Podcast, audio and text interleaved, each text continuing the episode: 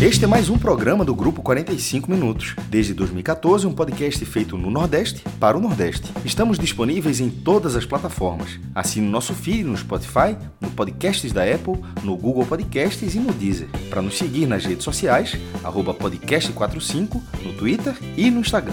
E se quiser debater os assuntos do programa com a gente no WhatsApp, é só entrar no grupo do Clube 45, apoia.se barra podcast45. Muito obrigado pela escolha e pela confiança.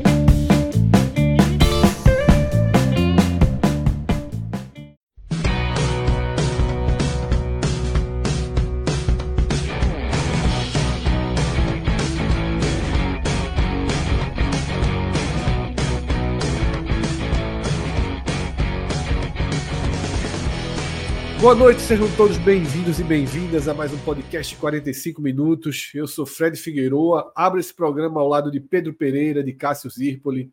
Ainda teremos Tiago Minhoca ao longo da noite, porque é uma noite de quarta-feira, super quarta, como a gente tem chamado, tamanha a quantidade de jogos, a importância das partidas. E essa quarta, de forma mais específica, ela fecha a quarta rodada da Copa do Nordeste. A quarta rodada da Copa do Nordeste significa a metade da fase de grupos, da fase de classificação. E da Copa do Brasil, com a primeira fase também chegando muito perto do seu final. E hoje a gente teve é, o esporte exorcizando aí o fantasma da primeira rodada. É, mais uma vez, né, no Amapá, no mesmo campo onde tinha vencido a sua última ou seja, já existe outro fantasma. Tem que passar na primeira fase sem ser no zerão. Exatamente. Por enquanto, o esporte precisa do Amapá para poder se classificar. Então é isso, tá? Esta é uma noite em que a gente vai analisar três partidas: a vitória do Bahia, o empate do Ceará contra o CRB dentro do Castelão, tá? E a goleada do esporte sobre o trem na Copa do Brasil. Essas duas primeiras partidas, Copa do Nordeste e a do Esporte e Copa do Brasil. Detalhe que para o Esporte foi um combo. Ele venceu e se classificou na Copa do Brasil e por conta dos resultados do CRB e do Ceará, ele virou líder do seu grupo, mesmo sem entrar em campo essa noite. Tá? Mas a gente começa justamente pela Copa do Nordeste, a gente começa justamente por Maceió. Pedro, na abertura aqui do programa, eu resgatei um pedaço da nossa última conversa, em que você tinha apontado a importância que essas duas semanas teriam na análise desse Bahia de 2024. Porque já há, de forma muito clara, uma divisão no perfil, na intensidade e na qualidade das atuações do Bahia. A gente já viu esse ano o Bahia arrasador na Fonte Nova, mas a gente viu um Bahia oscilante fora de casa. Um Bahia que foi derrotado pelo River em condições de gramado adversa, mas um Bahia que também foi derrotado pelo Vitória no clássico, tá?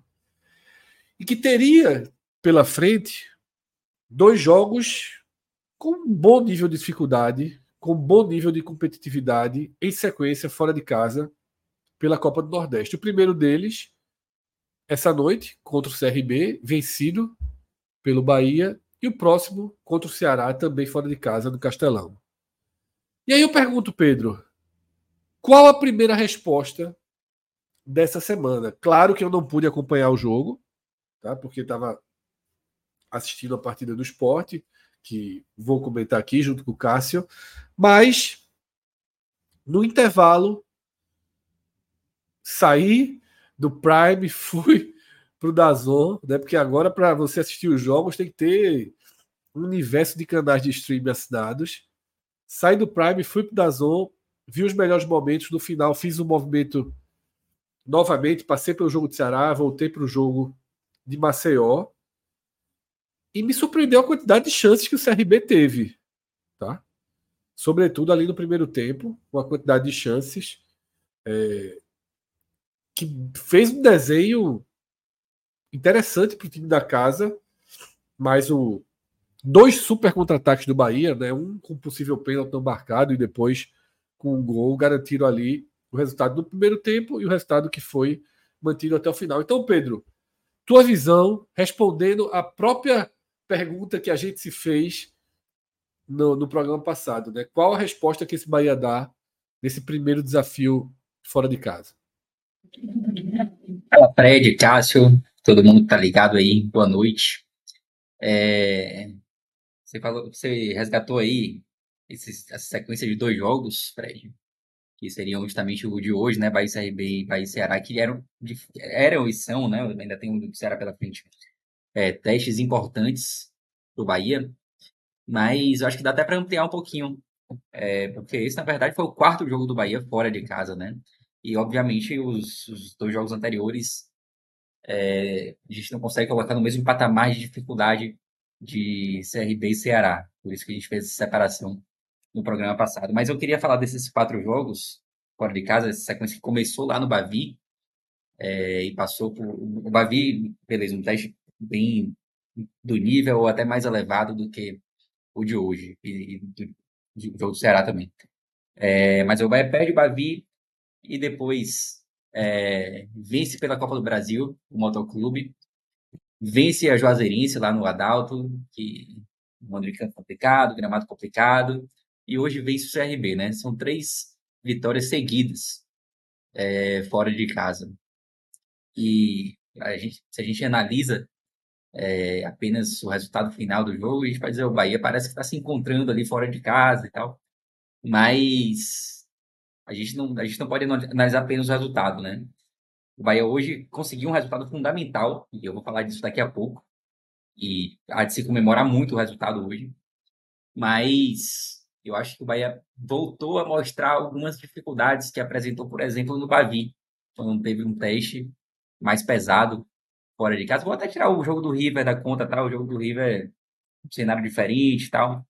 É, Bahia teve muito mal naquele dia também até conseguiu ter, ter chances, mas, mas no geral o balanço foi, foi negativo.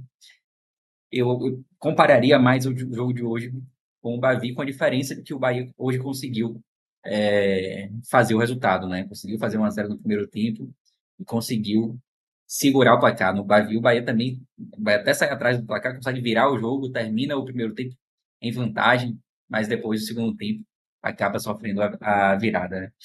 E eu acho que o, o jogo de hoje, apesar do resultado importantíssimo, é, mais uma vez mostrou assim algumas dificuldades que o Bahia vem tendo nos jogos fora de casa, né? O CRB foi melhor do que o Bahia no primeiro tempo. O CRB teve chances de abrir, abrir o placar. Eu diria que o CRB no primeiro tempo teve até as melhores chances do jogo logo no início. É, teve teve chance de voleio lá. É, teve gol anulado, corretamente anulado, gol impedido, mas. É, teve uma bola que Jorginho entra na cara de Marcos, de Marcos Felipe, né? E bate fraco, é. fraco no meio. É, então, assim. o gol foi corretamente impedido, tendo tocado, tendo desviado em alemão ou não, né? O gol era. era... Exatamente, tendo ou não desviado, foi, foi um lance que, ao meu ver, foi corretamente impedido. Eu acho que nem teve tanta reclamação assim, né? Claro que no momento ali tem a reclamação e tal, mas eu acho que é bem, é bem claro assim que, que houve um impedimento, né? O CRB teve as melhores chances do primeiro tempo e o Bahia pouco criou. É, foram raras as chances de gol que o Bahia teve no, no primeiro tempo. Você citou bem aí o lance do, do pênalti, né? E aí Vou até abrir um parênteses aqui. A Copa do Nordeste, a gente estava com o estádio lotado lá hoje no, no Rei Pelé, né? Um excelente público. Não sei qual foi o público, não, mas visualmente você viu que o estádio estava bem, bem cheio. É, em Alagoas, a, a galera é... tem muito costume de soltar o bordeiro, não é toda, todas as vezes que divulga na hora, não. É... Mas, mas pelo menos dessa vez estava tendo um, estava tendo, Pedro, um acompanhamento da, das vendas. Até um pouco antes de começar o jogo, tem sido já 12 mil ingressos vendidos. Que é perto da capacidade máxima, porque na verdade a capacidade máxima do Rei Pelé é bem limitada, né? Assim, hoje. É. É, e visualmente estava tava, tava, bem cheio, acho que estava lotado, assim, pelo que dava para ver na televisão. Claro que na televisão a gente perde, perde um pouco da, a, a visão do todo, né? Mas a impressão que dava é que o estádio estava completamente tomado, assim. É, e aí, Copa do Nordeste é um campeonato que a gente valoriza tanto, né, que a gente gosta tanto. o Nordeste merecia ter um VAR já, né? Desde a, a primeira fase. Porque o pênalti em cima de Ademir foi um pênalti escandaloso, assim, sabe? Tipo, foi muito claro o pênalti. Foi tão claro que no momento ali do, da, da queda de Ademir, o próprio jogador do CRB, ele já meio que se entrega, né? Ele já cai com aquela cara, cara de medo, já fazendo sinal com a mão. A própria reação do jogador ali já entrega. O comentarista do jogo só no intervalo, depois do terceiro replay, que mudou de opinião, né? Não sei, porque aqui o jogo estava passando na TV Aratu também. E na ah, TV tá. Aratu, na TV Aratu, na mesma na, hora. Na, na transmissão do Dazon, ele afirmou que eu, eu vi como segunda tela, né? Então, na hora desse lance, eu é. aumentei o volume. E ele falou que não foi pênalti. Como eu estava vendo no celular, eu também não, não foquei tanto. No intervalo, como eu disse, eu coloquei para ver na TV maior. E ele sustentou que não foi pênalti. E eu achei pênalti assim, porque o, o, o jogador do CRB faz um gancho no pé de Ademir quando está caindo. Dá uma rasteira meio sem querer ali, não, não, não era a intenção da rasteira, mas ele completa o movimento dando rasteira. E aí, quando passa um terceiro replay, aí o comentarista pede a palavra e diz: Ó, esqueça tudo que eu falei durante, durante o jogo e do que eu falei já aqui no intervalo também, porque essa outra câmera ela deixa muito claro que foi pênalti, né? E o narrador destacou o que você falou. É o desespero do, do, do, defensor do CRB quando cai, já dizendo não foi nada, não foi nada, ele quase que se entrega, hum. né? Foi. Ele se entrega. Claramente ele se entrega ali. E aí na TV Aratu, até Cascadu estava lá, inclusive, é, participando, Caio Leone também. E ali na TV Aratu, é, na, na, mesma hora ali, todo mundo já achou pênalti. No intervalo, o lance foi repetido diversas vezes no intervalo. E a leitura foi sempre de pênalti claro.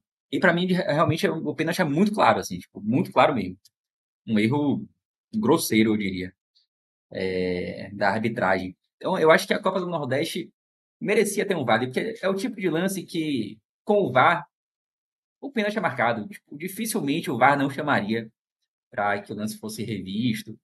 E a gente está falando hoje de um jogo que acabou que o lance não faz tanta diferença no placar, né? Porque o Bahia venceu o jogo, mas o CRB poderia ter empatado, poderia ter virado. E aí esse pênalti ele faria muita falta, né? É, então, são lances que às vezes definem campeonato e, e, não foi a primeira vez nessa Copa do Nordeste que a gente viu falhas de arbitragem, né? Talvez contra o Bahia seja, seja o primeiro lance, mas já houveram falhas importantes nessa Copa do Nordeste, né? É, eu acho que isso, isso tudo chama atenção a necessidade do VAR. A gente já está tão acostumado com o VAR no futebol brasileiro, a gente chega ali na. 13 mesmo sofreu dois jogos. Todo né? jogo tem. Exato.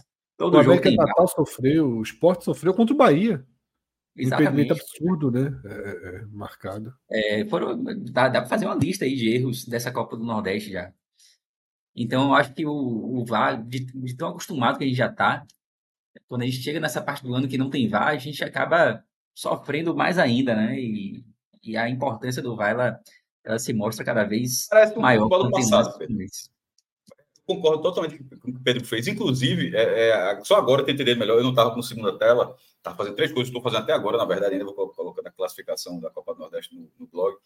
E, e eu fico acompanhando o Analytics né, e tal. Aí deu uma subida do posto do VAR da Copa do Nordeste. Aí, obviamente, eu, eu me dei conta, pessoal, teve algum erro, ou no jogo do Ceará, ou no jogo do Bahia. E assim fica muito claro depois. Aí a galera comentando, ah, deve ter sido no jogo do Bahia, mas eu nem tinha parado para ver o que era. Mas deu, talvez assim, a galera indo no Google para saber justamente essa questão do VAR, porque causa estranheza um torneio milionário, um torneio que, como você fala, um torneio que o estádio está lotado, onde está onde tá sendo um time da Série A enfrentando um time da Série B. Ou seja, tem ali é, dois, do, do, do, dois times que estão na nata do futebol brasileiro na atualidade, dentro de, dos, das duas principais divisões, que as as divisões têm pontos corridos, e, e, e eles estão jogando futebol do passado. Eles estão jogando um, um, um, esporte onde é aceitável um pênalti escandaloso.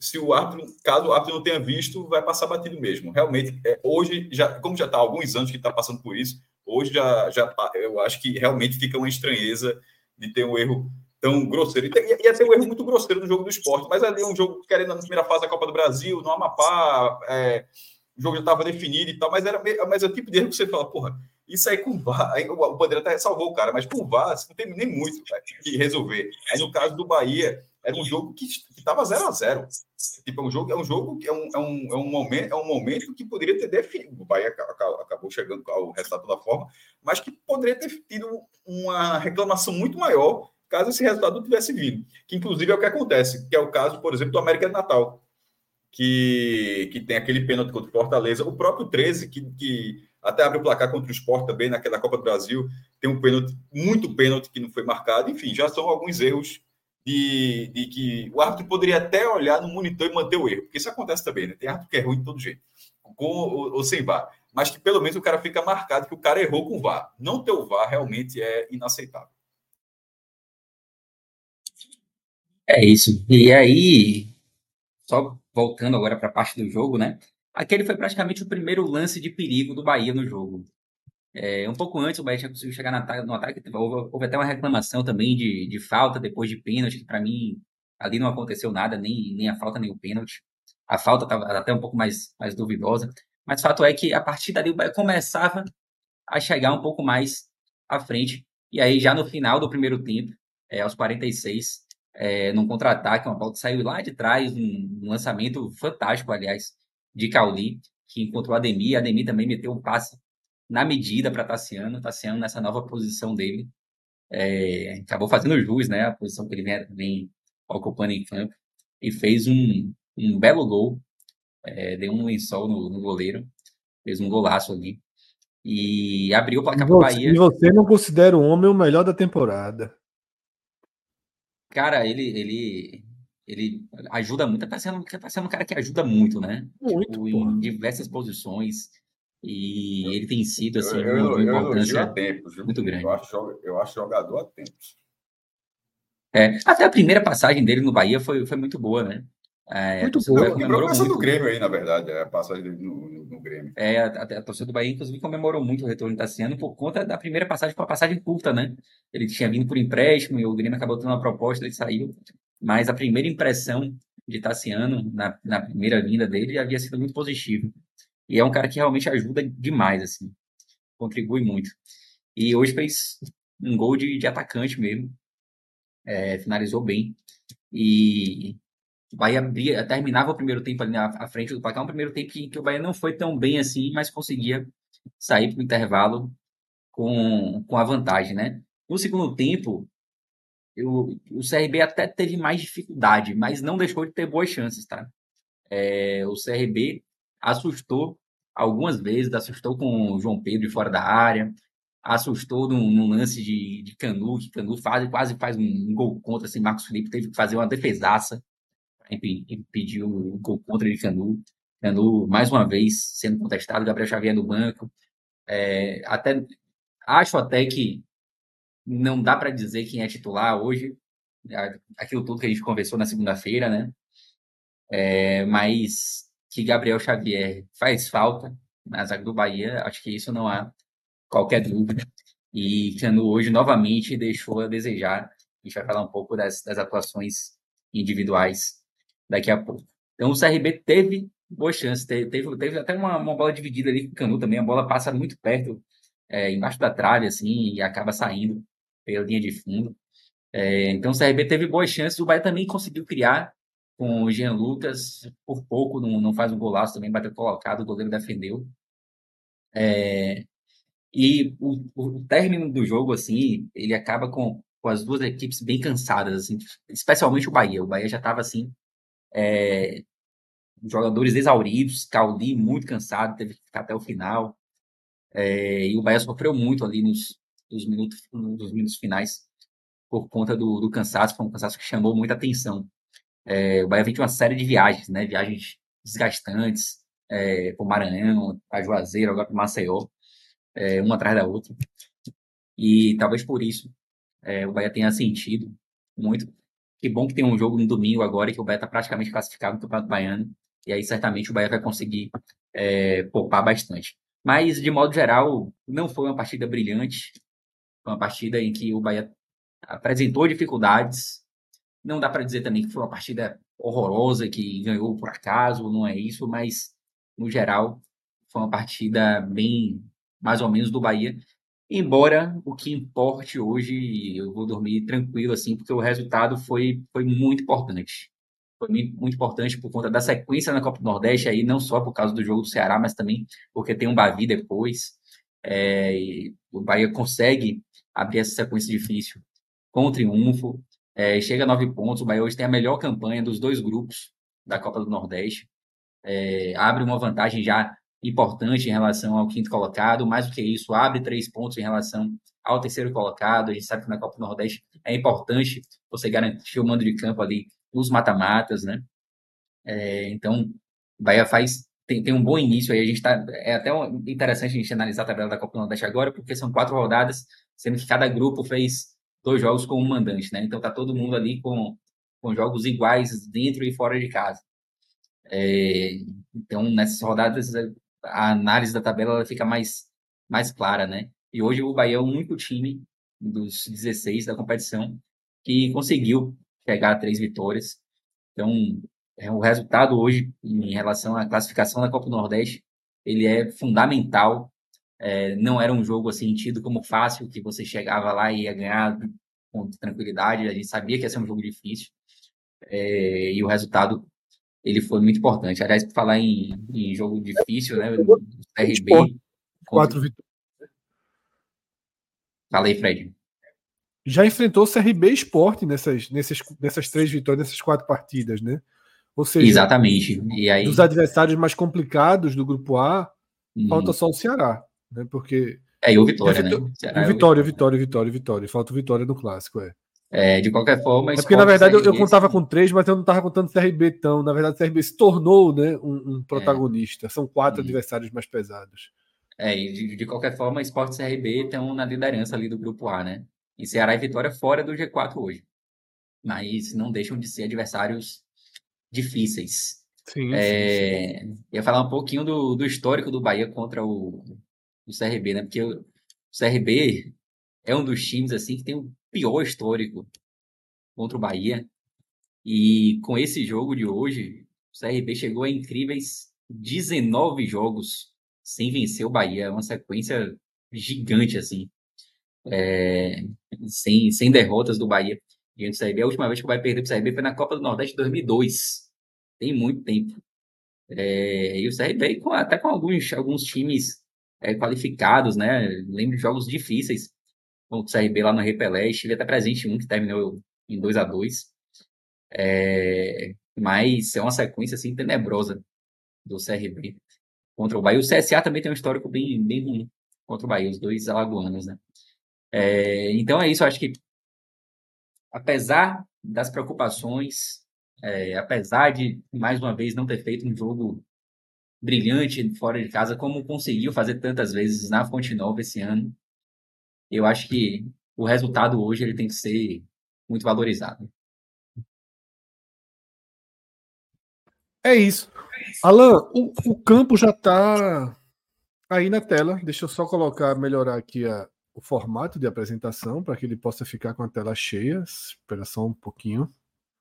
Para que a gente parta para as avaliações individuais tá? do Bahia.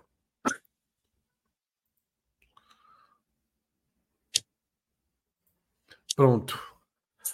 Campo devidamente montado.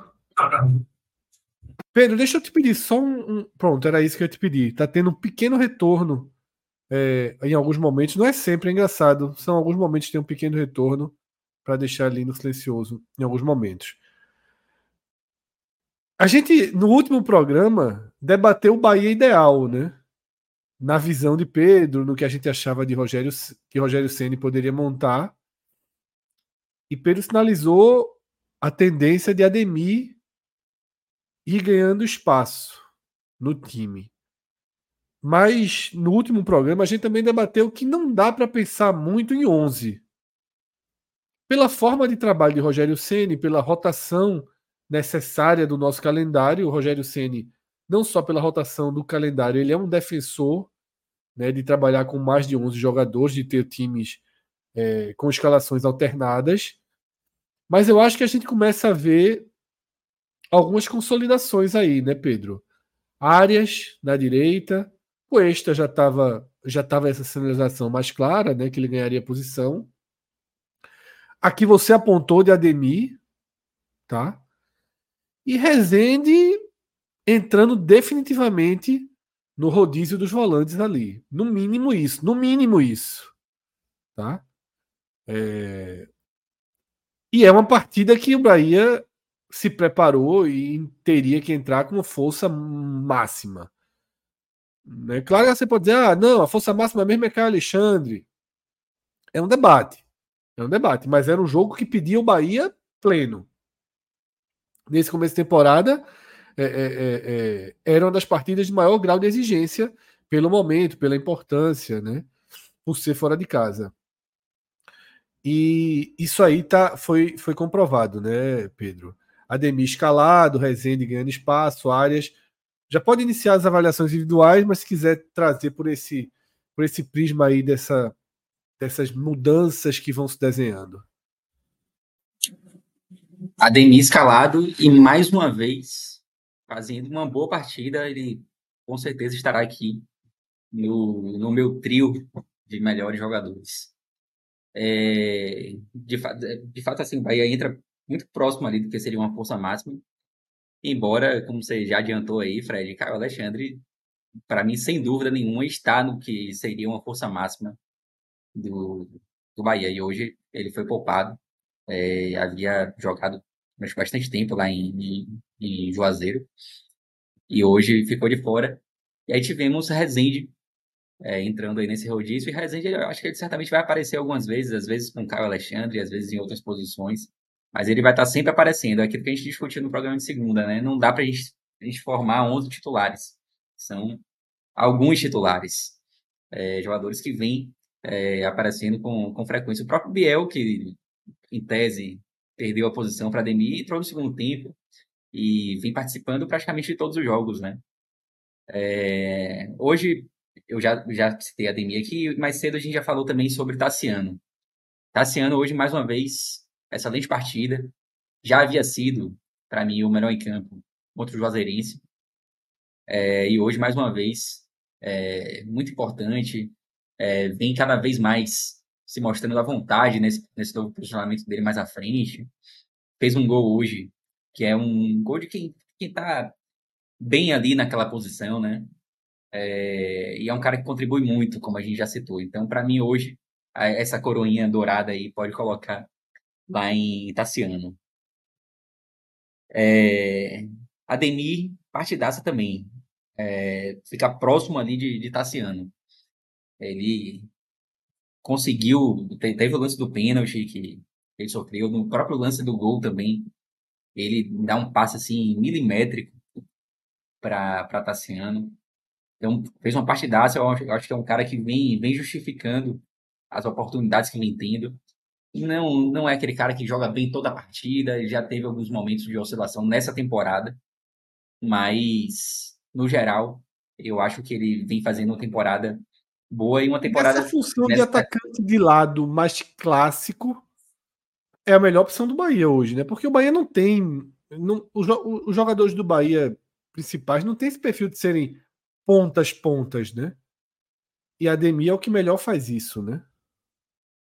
É, e nessa disputa com, com o Biel pela titularidade, para mim ele tá, ele tá muito à frente, porque Biel, embora ele seja o líder de assistências da temporada, ele, ele, ele não faz assim um 2024 brilhante, não. Ele, ele tem oscilado muito, tem, tem é, jogado mal em algumas partidas. É, então, nessa, nessa disputa entre Ademir e Biel, eu acho que Ademir está bem à frente. E eu fecharia aí os, esses dois, para mim, foram, foram os destaques mais importantes, Tassiano e Ademir. Mas só para fechar três, assim, fechar um pódio como, como é o tradicional aqui, eu vou colocar. Eu vou colocar é, Cauli. Cauli fez um primeiro tempo interessante, é, conseguiu participar bem. É, então. Só pela bola do gol, os três mereciam, né? Os três que, que participaram do gol mereciam, acho que o lance, porque gol. assim Pô, belo gol, lançamento espetacular, parte espetacular e conclusão que me lembrou Edgar Júnior contra Duval e Magrão na final da Copa do Nordeste 2016. Na verdade, é. Lembrou o próprio gol de Tassiano. É isso que eu ia falar, porque confundido. Lembrou, é. lembrou o gol da primeira rodada, na verdade. Lembrou mais ainda, é verdade, né? É. É... Vamos para os, os, piores, então, né? Antes dos piores, é... Pedro, é, a gente sempre destaca que o jogador pode receber a coroa sem necessariamente ter feito uma grande partida, tá? Então, assim, você, pelo que você falou, sem dúvida, Tassiano merece essa, essa marcação de grande partida e Ademir também. Cauli fica nessa atuação máxima ou seria esse verde um pouco mais discreto, digamos assim? Não, ele, ele, ele, como eu disse, né? Tipo, Tassiano e Ademir se destacaram muito mais. É, Cauli, para mim, ele, ele tá no verde ali mais, mais claro. Se eu fosse muito rigoroso, botava até no amarelo, mas, mas eu sou mais tranquilo, então vai, vai de verde mais claro aí. E mais alguém cabe uma avaliação positiva? Dizer assim, cabe, jogou bem. Jogou oh, bem. O famoso lá. jogou bem. Arias acho que fez uma partida ok. O próprio Cuesta também, uma partida ok. É... Vamos lá, eu tô, tô na dúvida. Marcos Felipe, né? Marcos Felipe, pô, bem lembrado, bem lembrado, fez defesas importantes, pode ficar no verdinho também. Aí, Jean Lucas, eu já fico na dúvida se é o verde ou se é o amarelo. É, já ficou um, um, pouco mais abaixo. É, Caio Alexandre entrou, entrou bem, mas já no segundo tempo, né? Eu acho que pode ficar aí com o amarelo também.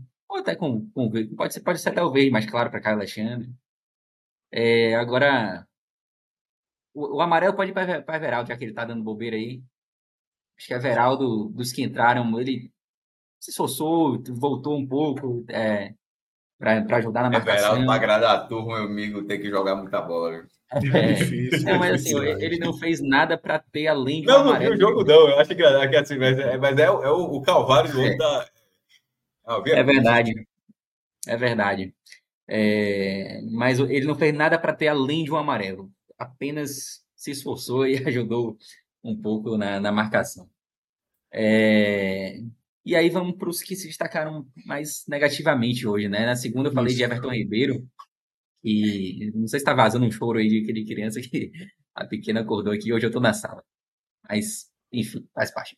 É, eu falei de Everton Ribeiro na segunda, né? Que é um cara que, que vem atuando bem, é, mesmo quando não está ali entre os melhores, vem, vem contribuindo. É, hoje ele ficou devendo. Hoje ele, ele talvez tenha feito, sem, sem sombra de dúvida, a pior partida dele no Bahia. E vai ficar com o vermelhinho aí. O vermelhinho, porque de fato jogou mal. É, Juba fica no, no vermelho mais mais claro, laranja, né? amarelo, é. não está entre os, os, destaques negativos. É o laranja, é o ficou devendo, é o ficou devendo. Pronto, laranjinha. E junto com o Everton Ribeiro no, com o vermelho, pode colocar também Canu, que colocou o Bahia em risco algumas vezes. Canu, é, inclusive, a, a, minha escolha ali de quem foi o pior, eu estou bem dividido entre Everton Ribeiro e Canu, porque eu acho que Canu colocou o Bahia mais em risco do que Everton Ribeiro. Só que Everton Ribeiro ficou devendo mais do que ele pode, né? É, então, estou bem dividido assim em relação a quem vai ser o, o, pior em campo. E no mais, assim, eu acho que Rezende também hoje ficou devendo, não, não fez uma partida tão boa. Iago Felipe entrou mal, entrou mal pra caramba. É, diferentemente do que ele vem fazendo, né? Iago Felipe faz uma, uma ótima temporada no Bahia. E Biel também ficou. Biel vai com o Laranjinha, também, porque não, não participou tanto, quando participou não conseguiu é, fazer diferença, assim, no comparativo ali com o Everaldo, os dois que entraram mais à frente, né? É, ele, ele esteve pior é, do que Everaldo. Iago Felipe, Iago Felipe pode botar o vermelhinho para ele, viu? Iago... É, eu, eu, ia, eu ia dizer isso, eu estava distribuindo os laranjas aí, mas sua, é. sua, sua análise sobre Iago Felipe foi muito mais para o negativo mesmo, né? Para uma partida muito ruim você definiu. Thiago Felipe. É. Thiago Felipe entrou mal. E aí, os, os dois piores, sem dúvida, Everton Ribeiro e Canu. Como não tem, não tem coroinha de pior, né? É, foi. Tinha, tinha coroa de bobo da corte, tinha uma é, caveirinha, né? tinha um cocôzinho, é. mas chegou a ter um carcará, mas. Então, então eu vou dividir o prêmio. Agora, é, hoje eu vi um filme, acho que Cássio você assistiu o filme também, ficção americana, que vai de encontro Sim. um pouco a esses cuidados excessivos aí em relação a, a algumas coisas. Mas esse debate no Agamenon. Pedro, deixa eu fazer um questionamento aqui, porque quando eu citei o nome, você também reforçou, e no, um, um, dos editores do, do NE45, Anderson Malaguti, ele coloca aqui no chat uma questão de ordem, tá? Se uma dessas coroas aí, sobretudo a coroa de Cauli, não deveria ser transferida para Marcos Felipe, né? Que foi muito decisivo para o resultado, né? É justo, boa, vou, vou aceitar, vou aceitar a, a argumentação. A turma sempre esquece do goleiro, pô. A turma. É, é verdade. Teve uma atuação de fato importante, Marcos Felipe.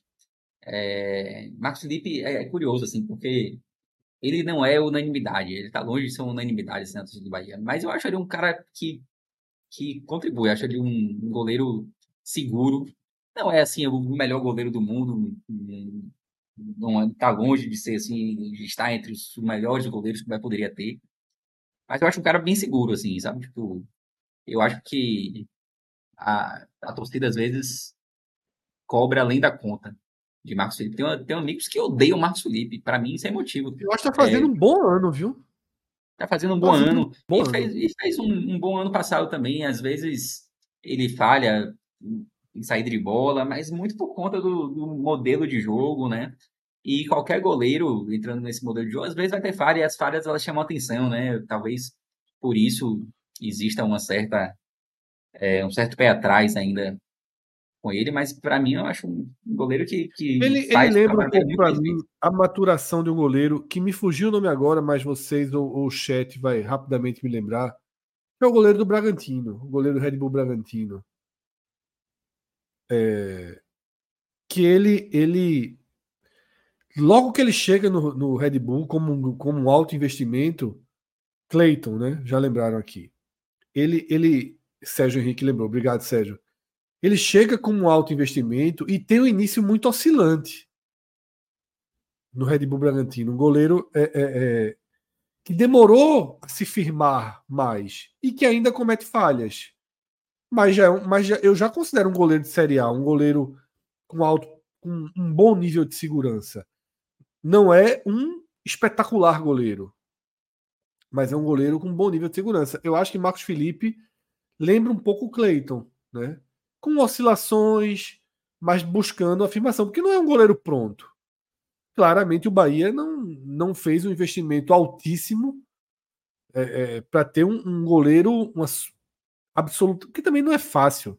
Não é como um jogador de linha que você vai lá e você tira o reserva de alguém, esse reserva é um reserva pronto. Né? Que você vai na Bulgária e traz e traz um, um Cauli e, e, e, e, tá pronto, né? O, Everton Ribeiro saindo do Flamengo. Se tivesse um goleiro saindo do Flamengo, o goleiro tava mal. O goleiro só, só deixa o clube, só sai dos clubes quando ele tá mal. É muito difícil você ter goleiros extremamente seguros né? E ainda mais para o nível que se pretende no Bahia. Então, eu acho que a cobrança dele ela é excessiva, porque não é, não, não é e não vai ser, até que prove muito ao contrário, um nome de consenso, um nome de segurança absoluta, né? É, é eu, eu, concordo, Fred. É, acho que é, é, bem isso mesmo. É, mas assim, eu acho que a posição de goleiro está longe de ser um problema que precisa ser combatido pelo Bahia nesse momento. Eu acho que Marco Felipe atende com alguma tranquilidade assim, para o resto da temporada e vem provando isso é, nos jogos que vem participando na Copa do Nordeste. E, e só para finalizar, áreas mais uma boa partida, tá? Tipo, acho que vem certo. cada vez mais se firmando na, na posição de titular. Isso aí é, é posição ganha, né? Oi, desculpa, não, não, não ouvi. Posição ganha, né? Ali é posição ganha. Eu acho que não são favas contadas ainda não, mas, mas eu acho que ele tá, tá à frente nessa, nessa briga aí pela lateral direita. E o único que eu esqueci de avaliar foi esse Sion, que fez uma partida ruim hoje, tá? É, elogiei ele no programa passado, na segunda-feira. Inclusive, ele foi um lateral esquerdo, mas hoje, no final, ele deu duas entregadas assim que poderiam ter complicado e que o CRB poderia ter chegado ao empate ali na reta final já. Então, partida ruim de Sion hoje. Deixa eu te fazer uma pergunta, Pedro. Pelo, pelo que você viu do CRB, vamos supor, o Bahia volta a enfrentar o CRB no eventual semifinal. Você consideraria um adversário de elevado risco? Você gostou do CRB? Trazer um pouco a visão do outro lado da moeda. Porque é um time que vinha chamando atenção pelos, pelos números ali, pelos resultados, né? Mas é sempre bom quando a gente tem alguém da gente acompanhando a partida, porque é, pelos melhores momentos, o CRB foi altamente competitivo nessa, nesse jogo, né? O CRB foi competitivo, mas não foi avassalador. É, eu acho que é um time que tem tudo para se classificar. Mas nem teria como ser cá entre nós também, né? Considerando diferenças de investimento, qualidade técnica, seria muito, né? Seria. Embora estivesse ali com o estádio lotado, né? O Bahia não, não fez uma, lá uma grande partida, assim. É, mas eu acho que o CRB é um time competitivo. Para mim, é, tá com a vaga dele, assim, não dá para dizer que está garantida pela pontuação, mas é, pelo futebol que o CRB apresenta, para mim, para mim vai ser um dos times que vai se classificar é, no grupo A, já tem uma boa pontuação, sete pontos em, em quatro jogos, divide a liderança com, com o esporte. É, eu acho assim, o CRB enfrentando Bahia e Fortaleza, ele vai ter dificuldades. Mas contra, contra qualquer outro time, ele, ele vai concorrer ali de igual para igual. É, é, um time que pode, pode surpreender e pode ir mais, mais longe na competição. É, pegando um Ceará, um Vitória, para mim acho que não seria surpresa nenhuma se o Ceará vencesse. Se, se, se o CRB, se o CRB vencesse, se o CRB vence Bahia ou Fortaleza fora de casa, aí eu ainda considero uma surpresa. Se acontecer o CRB conseguir enfrentar uma dessas equipes dentro de casa, ele pode é, pode conseguir. Eu acho que ele é favorito. Eu acho que se hoje ele pegar esporte, Ceará ou Vitória na quarta de final em Maceió, eu acho que ele é levemente favorito no jogo. Contra concordo, qualquer um dos três. Contra esses times, eu concordo com o favoritismo do CRB jogando em casa. Mas eu falei assim, tipo, se, ele, se ele pega Bahia ou Fortaleza em casa, sim, sim, ele, sim, pode, sim. Ele, ele, pode é. conseguir a classificação. Eu sei, eu vim, eu vim pontuar aqui nas quartas. Se ele ficar em primeiro ou segundo, jogando em Maceió, é uma missão muito dura, muito dura, tá? E eventualmente na semifinal é, também. A gente vai ter uma disputa de pontos, né? É, é, grande aí por essa. A gente vai dar uma olhada agora, Pedro, nessa classificação. Tiago Minhoca está chegando e, e, a gente vai dar uma olhadinha na classificação da Copa do Nordeste. E a gente pode fazer essa primeira análise até focada mais, porque você destacou muito a importância do jogo, né? E a gente pode fazer mais focado, inclusive, no Bahia, tá? Porque o Bahia não é só líder do grupo B. O Bahia tem nove pontos ganhos. O Bahia tem dois pontos a mais que o segundo lugar no seu grupo, estrategicamente uma pontuação muito importante, né, que é sobre o Fortaleza. Dois pontos a mais que Sport, CRB, Botafogo. E já são três pontos para o Ceará, já são quatro pontos para o Vitória.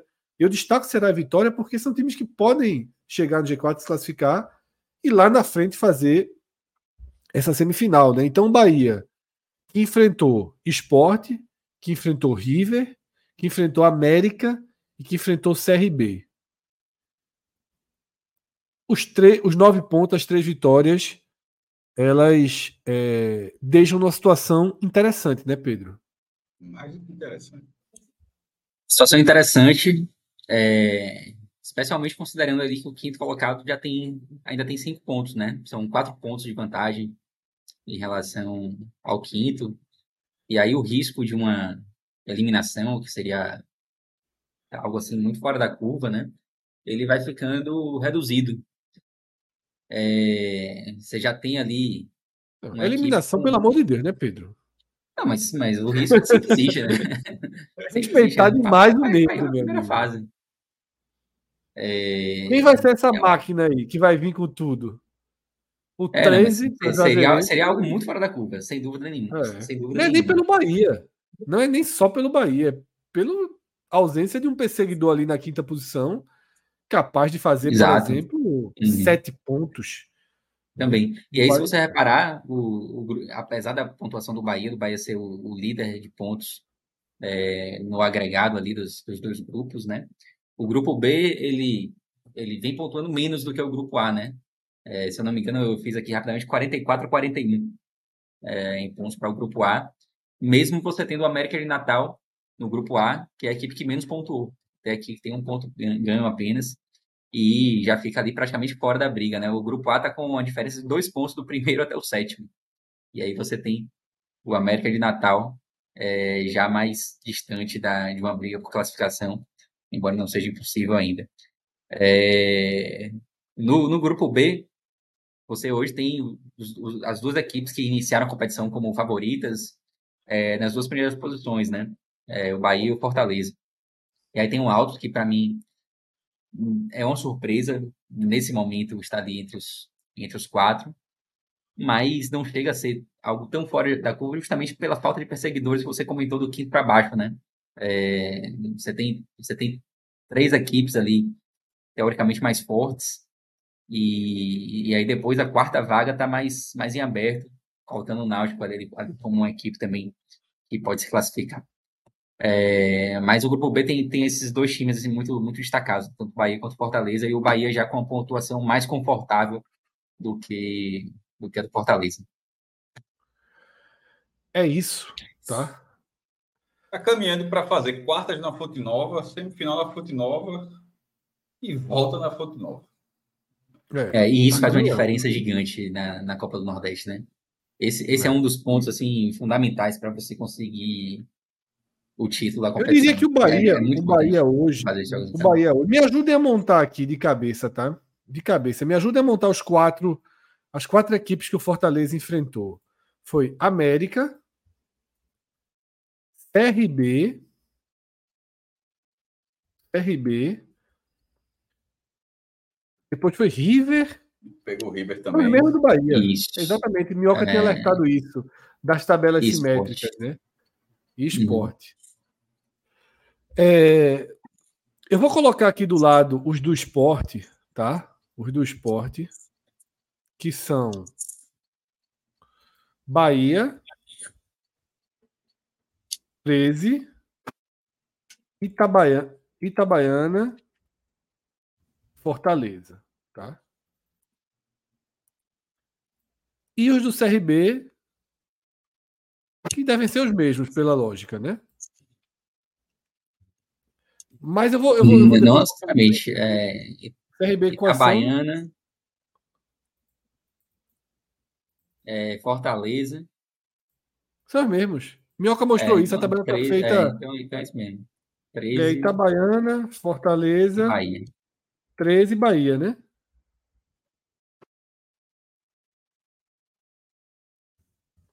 Pronto. Eu queria colocar esses jogos aqui, porque nesse tipo de, de campeonato é muito importante a gente saber de onde vieram os pontos, né? Porque você não enfrenta e, e, e você não enfrenta o adversário do próprio grupo, então é muito importante medir. Aí eu, quero, eu botei esses, essas definições, Pedro, porque eu diria que o Bahia, para ter toda essa vantagem que Cássio falou, ele tem dois a três adversários em potencial. Que é o próprio Fortaleza, tá? O Fortaleza tem um clássico com o Ceará e tem um Vitória, tá? Dois jogos duros para o Fortaleza. O esporte tem uma sequência interessante. O esporte tem Altos, Náutico, ABC e Juazeirense no Recife. Que é, Juazeirense a gente divide, é um time de duas faces, né? Juazeirense no Adalto, uma pedreira, Juazeirense fora de casa, um outro, um outro, uma outra realidade. E o CRB, os mesmos adversários do esporte, né? É por aí, né? É difícil imaginar que para o Bahia perder mando de campo na semi seria para outro time. Acho que a, a, torcida do Bahia, você tem aquilo de torcer contra o seu grupo, né? Que é, que é o básico. Você tem que torcer contra o seu grupo. Mas eu tenho alertado que é importante você torcer contra possíveis adversários da, da semifinal por conta do mando de campo. Hoje um amigo meu perguntou: a gente é CRB ou a gente é Bahia? Eu respondi o seguinte, pela visão do esporte: hoje a gente é Bahia. Porque o CRB já ganhou do Fortaleza. Se, se ganha do Bahia, você já se preocupa com as quartas de final. Antes é, é preciso ter uma coisa de cada vez. Mas eu vejo dessa forma, né, Pedro? Potencial ali é. do esporte com um adversário perigoso, né? Porque o esporte ali tem um potencial para fazer nove pontos, por exemplo. É factível pensar no esporte nove até mais. Mas eu vou ser nove pontos, o que obrigaria o Bahia a fazer nove. Seriam mais três vitórias, né? Para não ficar ali no saldo de gol com o esporte. Acho que é por aí, né, o caminho. É, é bem por aí. E assim, eu acho que comparando ali as, as tabelas de Bahia e Fortaleza, né? É, Bahia tem a desvantagem de fazer o jogo contra o Ceará fora de casa. É, enquanto Fortaleza. O clássico eu nem sei quem é, de quem é o mando de campo do clássico ali do Fortaleza contra o Ceará, mas não faz diferença, né? Porque é, é campo neutro, praticamente. É, e Fortaleza enfrenta o Vitória em casa. Razoável. Fortaleza enfrenta o Vitória em casa. Pode ser uma vantagem, né? São os dois jogos é, mais complicados. Não sai de Fortaleza, né? Para os dois jogos fundamentais Isso. dele, né? E aí ele pode ter uma vantagem por conta disso, assim como o Bahia já teve vantagem também. É, eu arrisco dizer que o Ceará, né? o mando de campo é dele, porque senão ele faria todos Não, os jogos agora mando, Exatamente, eu chequei aqui, o mando é do Fortaleza, tá? É, Fortaleza é, ele faria é. todos, ele só vai sair uma vez de Fortaleza para as últimas quatro é. partidas, né? E aí meio que investe a vantagem que o Bahia já teve, né? Porque o Bahia enfrentou o esporte em casa, enquanto o Fortaleza enfrentou o esporte fora. É, então, talvez essa diferença hoje de Bahia e Fortaleza se deva até a isso. É, e agora a gente vai ter uma inversão é, das vantagens, né? Comparando os jogos mais, mais difíceis, e aí pode, pode ser que aconteça uma, uma igualdade. É, mas eu acho que Bahia e Fortaleza não vão ter dificuldades para garantir as duas primeiras posições. Não, isso, isso com certeza não. A disputa Mas vai ser aí é, pela. Autos e esporte, na próxima rodada, o torcedor do Bahia já é Autos. Concorda? Concordo, concordo. Já é alto. Plenamente. É, até porque eu acho que o, é, o Autos, assim, ele, é, não dá para dizer que é uma, uma grande ameaça ao Bahia, né? Falar que o Bahia perca para o Ceará. O Autos chegaria a nove pontos, mas mas é difícil você imaginar que o Alves conseguiria ultrapassar o Bahia em algum momento, né? Então, nesse momento, eu acho que, de fato, um jogo, um jogo desses é, já, já é mais interessante você torcer a favor. E já do, Ceará do e Bahia virou uma pequena decisão para o Ceará, viu? Isso. É, tá muito essa, embolado, né? É, tá muito embolado. Essa... Não, mas veja, mas é momento, né? Querendo ou não, tá, tá embolado. Mas se, se não vence, tipo, a próxima rodada já é a quinta, com a sexta sendo o clássico. É. Veja, é, é, é, é, o Ceará vai pegar Bahia e Fortaleza em sequência, com o Ceará hoje estando fora do G4. É, uma, é um momento muito ruim. E olha que, e, e olha que teve a melhor largada que largou com o vencedor do Juazeirense. E essa intervenção de Cássio, Pedro, foi perfeita para trazermos Thiago Minhoca para o debate, tá, Minhoca? A gente está aqui na classificação e a gente foca nesse primeiro momento na classificação, até porque é, Pedro já está na reta final aqui da participação dele. E esse ponto que Cássio trouxe, Minhoca, é a consequência direta do jogo que daqui a pouco você vai trazer a sua visão. Mas empatar com altos em casa empatar com a ABC em casa pesa, na, pesou na conta, né? Do Ceará. É. O Ceará tá com três empates, né? Isso. Empatou com o Alto, empatou com, com a ABC, depois de ter colocado 2 a 0 eu tomei um susto quando eu vi. Uhum. Empatou com o Náutico fora, utilizando o time reserva, e também com reserva ganhou da Juazeirense. Os reservas entregaram quatro pontos, os titulares entregaram dois dessa Isso. conta. Sentimento, Minhoca, nesse momento. Teve vaia, Mancini pressionado. Essa conta aí do Ceará. É, eu, eu, eu saí da transmissão, assim, então não consegui ainda pegar bolhas para saber reação ainda de torcida, né? Mas no estádio, né, deu para ver já em muita impaciência, até pelo contexto ali depois que tomou o gol de empate.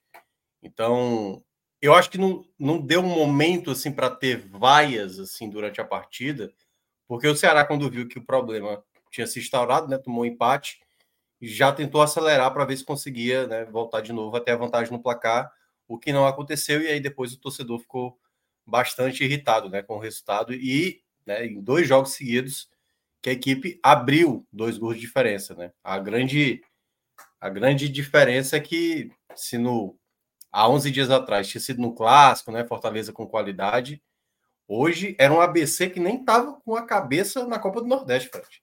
A cabeça do ABC era visando a final do primeiro turno do Potiguar. Não à toa o Búfalo estava no banco, o Valfri estava no banco e tal. Então, era um time até pensando mais no jogo do final de semana do que no meio de semana. Então, é, o resultado foi bem desastroso para o Ceará. Bem desastroso, até porque, como vocês estavam citando aí, né, vai vir a sequência mais pesada. Bahia já na próxima semana e o clássico contra o Fortaleza, quando passar já as semifinais da, do Campeonato Cearense. E, somado a isso, né? O Ceará ele tem uma assim, o Ceará não consegue viver em paz, né? Impressionante assim, até quando as coisas parecem que vai ter uma certa tranquilidade, aparece problema em cima de problema, porque além de ter perdido Fernando Miguel, que teve a lesão, né, que teve hoje, uh, antes de começar o duelo, outros quatro atletas, outros três atletas, lembrando, já tinham cinco que estavam fora: Lourenço, Mugni, Bruninho, é, o, o Tá me fugindo agora os outros dois nomes. Ramon, que é o outro zagueiro, e o garoto da base, esses cinco já estavam de fora. Somou Fernando Miguel, deu seis. E antes de começar a partida, mais três nomes apareceram. Um surto de conjuntivite né, no, no Ceará, três jogadores ficaram de fora. Aí, dentre eles, David Ricardo. Não teve também o Lucas Ribeiro, né, que até menciona-se que parece que é, o empresário está querendo levar ele de novo para o Vitória, retornar para o Vitória. E além deles, ainda teve a ausência do Irme, né? Do Jean Irme, que foi a última contratação do Ceará. Então, o Ceará aumentou mais ainda. Esse período de 11 dias era para recuperar os atletas, aumentou a quantidade de atletas no departamento médico. E aí soma-se a isso, né? O, o, empate hoje que foi muito ruim, muito ruim. Então, o sentimento, certamente, do torcedor é de muita frustração. O que é que eu vejo, o que eu consegui pegar na, e ainda da bolha, né, ali nas redes sociais. Muita reclamação ao preparo físico do time, queda de novo bem acentuada no segundo tempo, e as escolhas de Mancini, que aí não é bem o trabalho do Mancini, as escolhas durante a partida, né, com a bola rolando, quando o Mancini pensa fazer alguma coisa, o time, na verdade, cai de rendimento de maneira acentuada. E aí, eu, eu quando eu estava saindo é, ainda consegui pegar um pouco do final da coletiva do Mancini, ele mencionou que houve muita cobrança né, depois desse empate, que não tem justificativa né, é, para o jogo que, que, se desenhava. Então, nesse momento, o Ceará vai ter que buscar agora bons resultados em, em jogos considerados mais difíceis. Minhoca, nessa parte da classificação ainda, a gente estava analisando, e eu queria a tua visão sobre isso, mais do que a disputa pela pelo, pela posição, pela classificação, o fato do Bahia, né, com nove pontos, ter assumido a liderança isolada uhum, dos dois geral. grupos, geral, tá? E desenhar um caminho para ter uma garantia de mando de campo nas quartas e na semi, tá? E apontamos aqui né, que os maiores adversários para isso são o próprio Fortaleza, apenas dois pontos atrás e com três jogos no Castelão, tá? Três jogos no Castelão. Inclusive Ceará e Vitória, que são os dois jogos pesados que restam para Fortaleza no Castelão. E apontamos ali Esporte TRB por já terem se livrado de Bahia e de Fortaleza. Né? Eles têm, como você explicou muito bem, as tabelas estão simétricas, eles têm Altos, Náutico, Juazeirense e ABC pela frente. Tá? É... no caso do desenho do esporte, né, o, a Juazeirense no Recife, que tira um, um, peso da dificuldade. Vocês acham que. Você, você acha que a partir de agora a disputa pela pontuação máxima ali da primeira fase para chegar às semifinais se restringe a coincidentemente os quatro times que ocupam primeira e segunda posição, que para Ceará e para Vitória ficou distante essa essa questão do mando de campo. Eu não estou falando o das mando. quartas, não. O mando de campo lá da semifinal, se eventualmente cruzarem com Bahia, Bahia e Fortaleza. Assim, é. Era para mim ou era para Cássio? Não, era mais para você, mas Cássio pode falar também. Não, é que aqui, assim, a, a, existe uma fase, mas assim, o Ceará está um ponto atrás. Assim, tem, é, mas é porque, Cássio, o que a, tabela, a argumentação a tabela, foi. A tabela, é, é, chata, é, um ponto assim, com Bahia e Fortaleza pela Isso, frente. a tabela, né? a tabela é muito chata. Mas, é, mas não é, não está inalcançável. É. E um ponto em relação ao esporte e ao, Forta, e ao, e ao Fortaleza, né? É, Já três em relação ao Bahia. Está chocando muito na semifinal. Eu acho que nesse é, momento... semifinal. A pergunta foi semifinal. É, é porque eu acho que será que algum clube está pensando, tirando o Bahia, assim, eu acho que a galera está querendo primeiro mando das quartas, e aí você vai evoluindo. Mas eu, eu entendo, eu, eu, entendo a projeção da, da semifinal e que a semifinal, no caso, o cara larga em quarto e tira, ainda vai pegar o segundo ou terceiro do outro lado, né? Que você ainda tem que fazer esse emparelhamento. Se fosse o Bahia, por exemplo, que tem, que tem nove pontos, se o time fica em terceiro lugar, pô, vai, dificilmente o cara vai buscar o Bahia. Na, na prática, vai ser difícil. É, assim, eu, ve, eu vejo bem Tem mais chance de ser mandante na semifinal, talvez sendo o cara que tá em quarto ali do que o que terminar em terceiro. É, é porque assim, o Bahia, né, a derrota que ele teve para o River, talvez se ele soubesse o contexto que ele estava inserido, é, né, não sei se compensaria uma coisa pela outra. Tivesse vencido o River, aceitaria o empate, no caso hoje, ou até mesmo se perdesse por um gol de diferença para o CRB.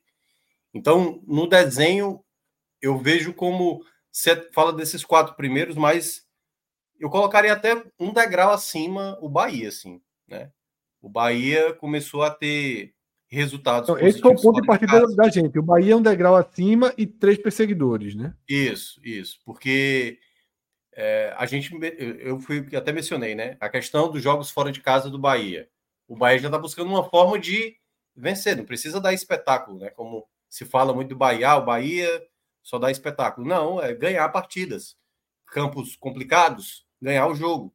E o Bahia conseguiu sanar essa questão depois do clássico que perdeu para o Vitória.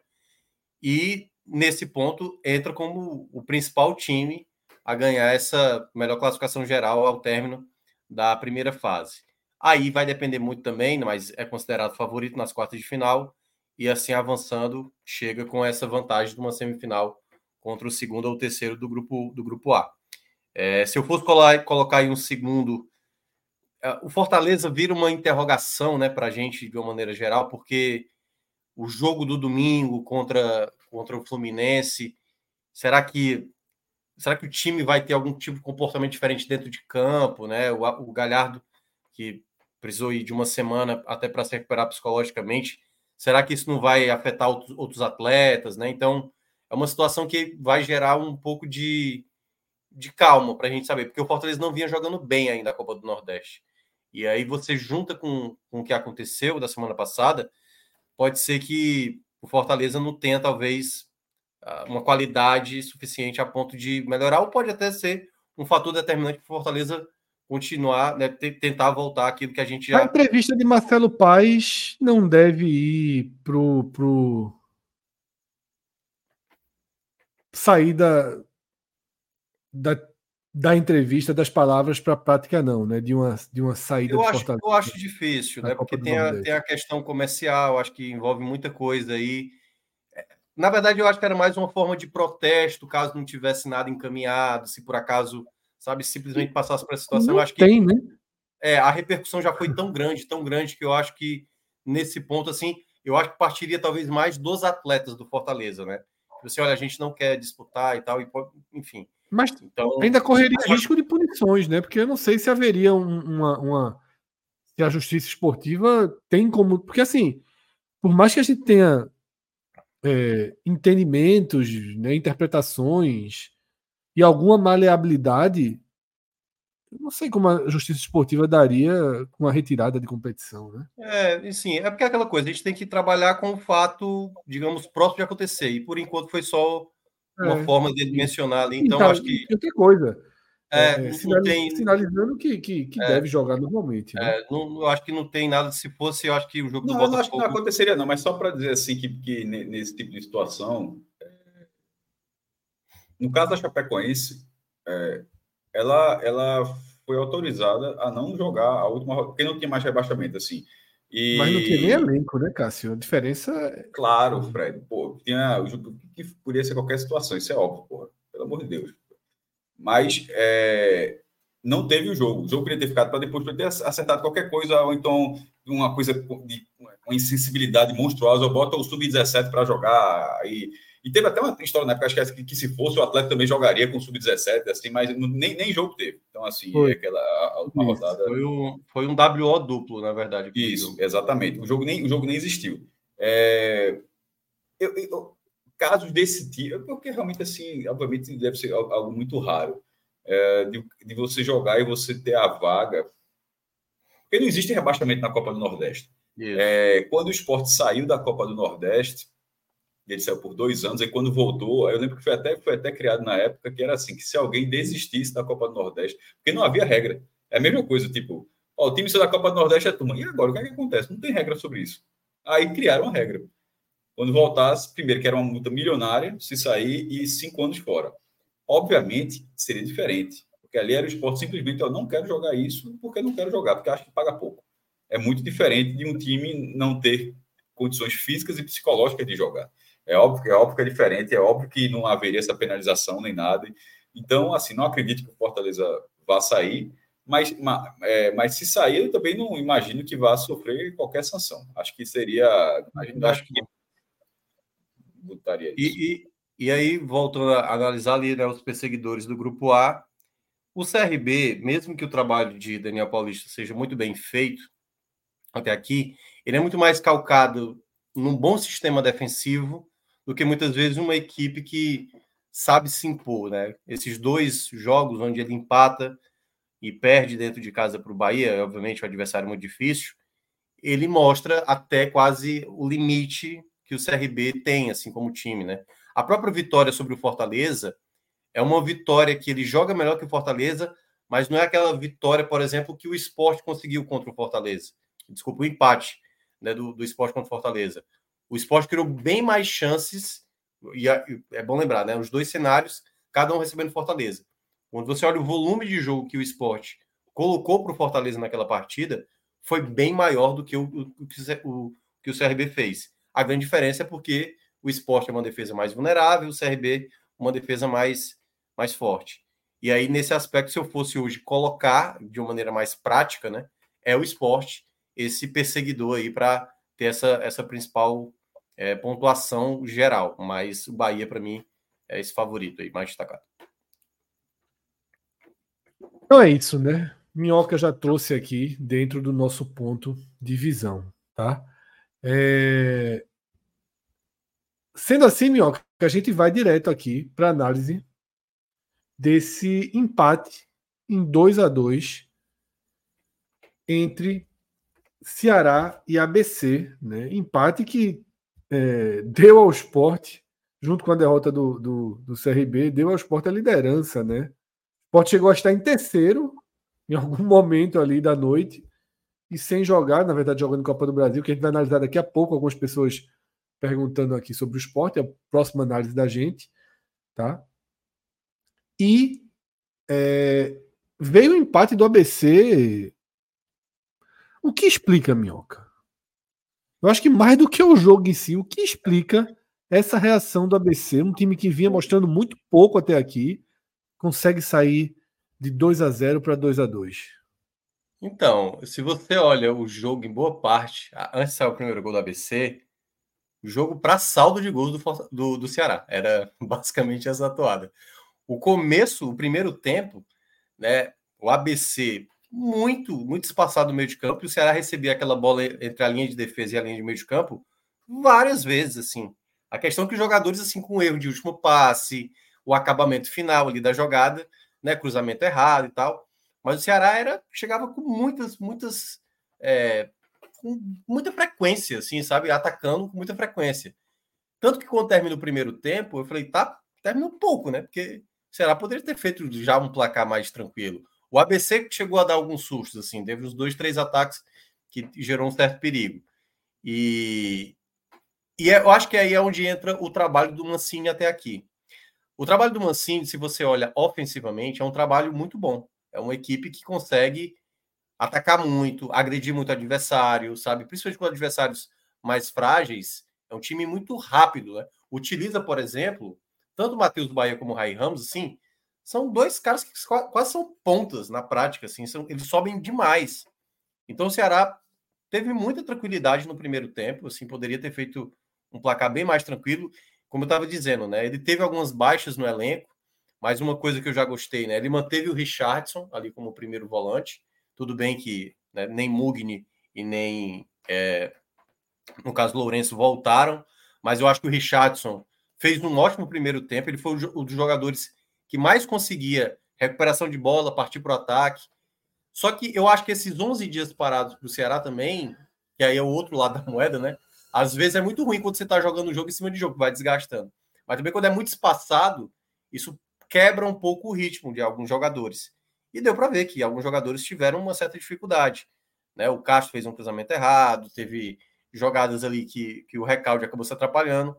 Então o Ceará no primeiro tempo foi bem tranquilo. A jogada do gol é até curiosa, porque o recalde estava se enrolando em algumas jogadas e a, a jogada nasce atrave, através dele. Um passe que ele recebe de primeira ele coloca para o Raí, faz o cruzamento na área, e o Ailon, que ninguém imaginava que ia estar tá sendo centroavante do Ceará nesse momento. Eu mesmo tinha citado que o Barcelona, com o tempo, ia ganhar essa titularidade, mas ele vem muito bem, né? Vem fazendo gols, é o quarto gol dele na temporada. Então o Ceará terminou o primeiro tempo assim. Essa mudança aí tá nem perto de acontecer, né? É, exato. Que aí daqui a tá pouco eu vou, vou, vou entrar no, né? no, no, debate aí do, das trocas que o Mancini fez. Então, um jogo tranquilo, tranquilo mesmo no primeiro tempo. Com dois minutos, o jogo se desenhou mais ainda para a tranquilidade que foi o 2 a 0 né? A jogada, o Pulga simplesmente empurrou para o gol. O passe do Castro para o Castilho, o Castilho joga na pequena área, né? Aliás, quem estava no gol do, do, do, ABC era Carlos Eduardo. Eu vi, eu vi. É, fez umas defesas. E outra, quando eu vi o 2 a 2 eu vou confessar que eu assisti os 10 minutos finais eu não sei nem se o Sport fez o quinto. O Sport foi 5x0 ou 4x0? Foi 4x0 mesmo, né? 4x0. Sério mesmo? Deve 4x0. Larguei com 2x2, faltando. Eu olhei assim, 81. Disse, Vamos ver o finalzinho do Castelão. Quando eu vi que era a casa da Eduardo, eu disse, dá para mudar o canal mudou. aqui até o fim. O farol mudou, o farol mudou aqui. Mudou, mudou, mudou, mudou, mudou, mudou. Vai ela iluminar, iluminar ali. Perceba que na abertura eu não falei o placar do esporte, que eu disse, cacete, eu não fui olhar se saiu o quinto. Foi, foi 4x0. É, Quando mas... eu vi que era a casa do Eduardo, eu disse, tem que ficar aqui. Não, Mas e ele continua. no primeiro tempo ele, ele deu uns sustinhos e tal, assim, é aquela coisa, né? Casa Eduardo também não é, não é também aquela tranquilidade. E aí, quando saiu 2 a 0 foi um jogo onde, teoricamente, zero dano, assim. Aí, aquela coisa. O CRB tá perdendo pro Bahia. Se por acaso o CRB empatar, é melhor já fazer o terceiro gol, né? Saldo de gol aqui, já para garantir uma primeira colocação. E o jogo foi passando até sair ali um, um cochilo defensivo. Aconteceu uma, uma coisa no segundo tempo que o, o rendimento do, do Richardson caiu muito. Depois, na coletiva, o próprio Mancini explicou que ele teve uma ânsia de vômito uh, antes da partida e teve por dois momentos durante o jogo. Tanto que o rendimento do, do de fato do Richardson cai no segundo tempo. É, e aí ele começa a, a fazer as trocas. E aí foram trocas que eu achei até normal no momento porque o primeiro, as primeiros do, dois nomes que ele troca é a entrada do Barcelona juntamente com o do Steven, né, o jogador da base, né, o ganês. E aí ele saca o Richard, que estava bem mal, é, né, assim, em termos de questão física mesmo, né, o mal-estar que ele estava sentindo. E aí eu imaginava que é, o Ailon sairia, só que aí ele faz o quê? Ele coloca o Ailon mais aberto, como teoricamente era assim que se imaginava o Ailon jogando no Ceará no começo da temporada, e aí o Barcelona como uma referência. E aí o Ceará já não ganhava mais tanta bola no meio de campo e o ABC começou a colocar alguns jogadores titulares. Valfrido, por exemplo, entrou no intervalo. É, e ele foi começando a colocar alguns atletas ali. A jogada do gol, né, que diminui o ABC, é uma falha novamente defensiva do Ceará. E aí, mérito né, para o jogador do, do ABC, que pegou um chute de primeira ali, sem chance para o Richard, mais uma bola mal afastada e tudo mais. E aí, quando eu fui fazer meu comentário na rádio, eu falei assim: é, o Ceará tem, assim, é só de novo voltar para o jogo. Mas é bom ter cuidado, porque só tá um gol de diferença e o ABC começou a ver uma brecha, né? Começou a acreditar que é possível buscar esse empate. Como o Ceará vinha apresentando esses problemas defensivos de alguns jogos anteriores, eu citei isso muito nos jogos, né, que o Ceará não tomava gols. Esse para mim foi o principal resultado que eu tiro eh, da, da partida. O sistema defensivo do Ceará é um problema. É um problema, aliás, que eu digo até sério, porque se no clássico, claro que você tem que colocar o que é o Fortaleza e o que é o ABC, né? O Ceará tomou em 12, 13 minutos três gols, assim. Rapidamente tomou o primeiro, depois tomou o segundo e já tomou o terceiro. Contra o ABC, também 13 minutos, só que foram dois gols. E aí a jogada do segundo gol é um lateral em que vem um cruzamento, que é uma, a bola defensiva do Ceará aérea é muito ruim, né?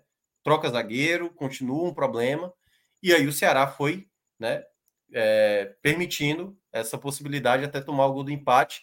E aí o jogo depois virou modo desespero. Que aí vieram. Aí eu acho que é onde entram os erros do Mancini, né? Porque quando ele fez essa troca, né, se não me engano, acho que estava 2 a 1 um ainda, quando ele veio com o segundo momento das trocas. Ele coloca o, o, o Paulo Vitor, que aí entra no lugar do Bahia, porque o Bahia estava subindo muito, né? E já não estava mais tendo perna para voltar. E aí ele coloca também o Saulo Mineiro. Só que quando ele pensou em colocar o Saulo Mineiro, eu imaginava que o Ailon ia sair. Né? Então, nessa, nessa ideia, ele puxa o Ailon para ser o meia, o Saulo vai para a direita e o Barcelô continua lá como referência. E aí, o Ceará não tinha tanto poder de criação. Aí começou a, o time perder muitas bolas e tal. O Stephen, por exemplo, o garoto, né, o ganês, não entrou bem, assim, muito, errou muitos passes, perdeu muitas disputas. Entra Búfalo também na partida, e para né, o torcedor do esporte vai lembrar muito bem. Ele é um jogador que sabe disputar no corpo e soube ganhar algumas disputas, principalmente com o Matheus Felipe, que é o zagueiro mais forte do Ceará. É, e se não fosse Jonathan em muitos momentos, assim, o Jonathan foi um dos jogadores que mais conseguiu acertar durante os 90 minutos. O Ceará poderia ter até tomado a virada da partida. Teve chances, e aí vem o lance. Acho que você já estava acompanhando, né? O lance do, do Saulo Mineiro. Do contra-ataque? É inacreditável, é ah, inacreditável. Ah, porque é, é o chute de Paulo Vitor, ali ele chutando, e a bola cai com açúcar e com afeto para fazer o, o, terceiro gol. E aí, meu amigo, junta tudo, é o acumulado. Se já não estava jogando bem, tudo bem que fez o gol lá de pênalti no clássico, mas a soma geral até agora do Saulo Mineiro é, é para muita crítica. E era uma possibilidade onde qualquer atacante gostaria de ter. E ele perdeu um gol inacreditável.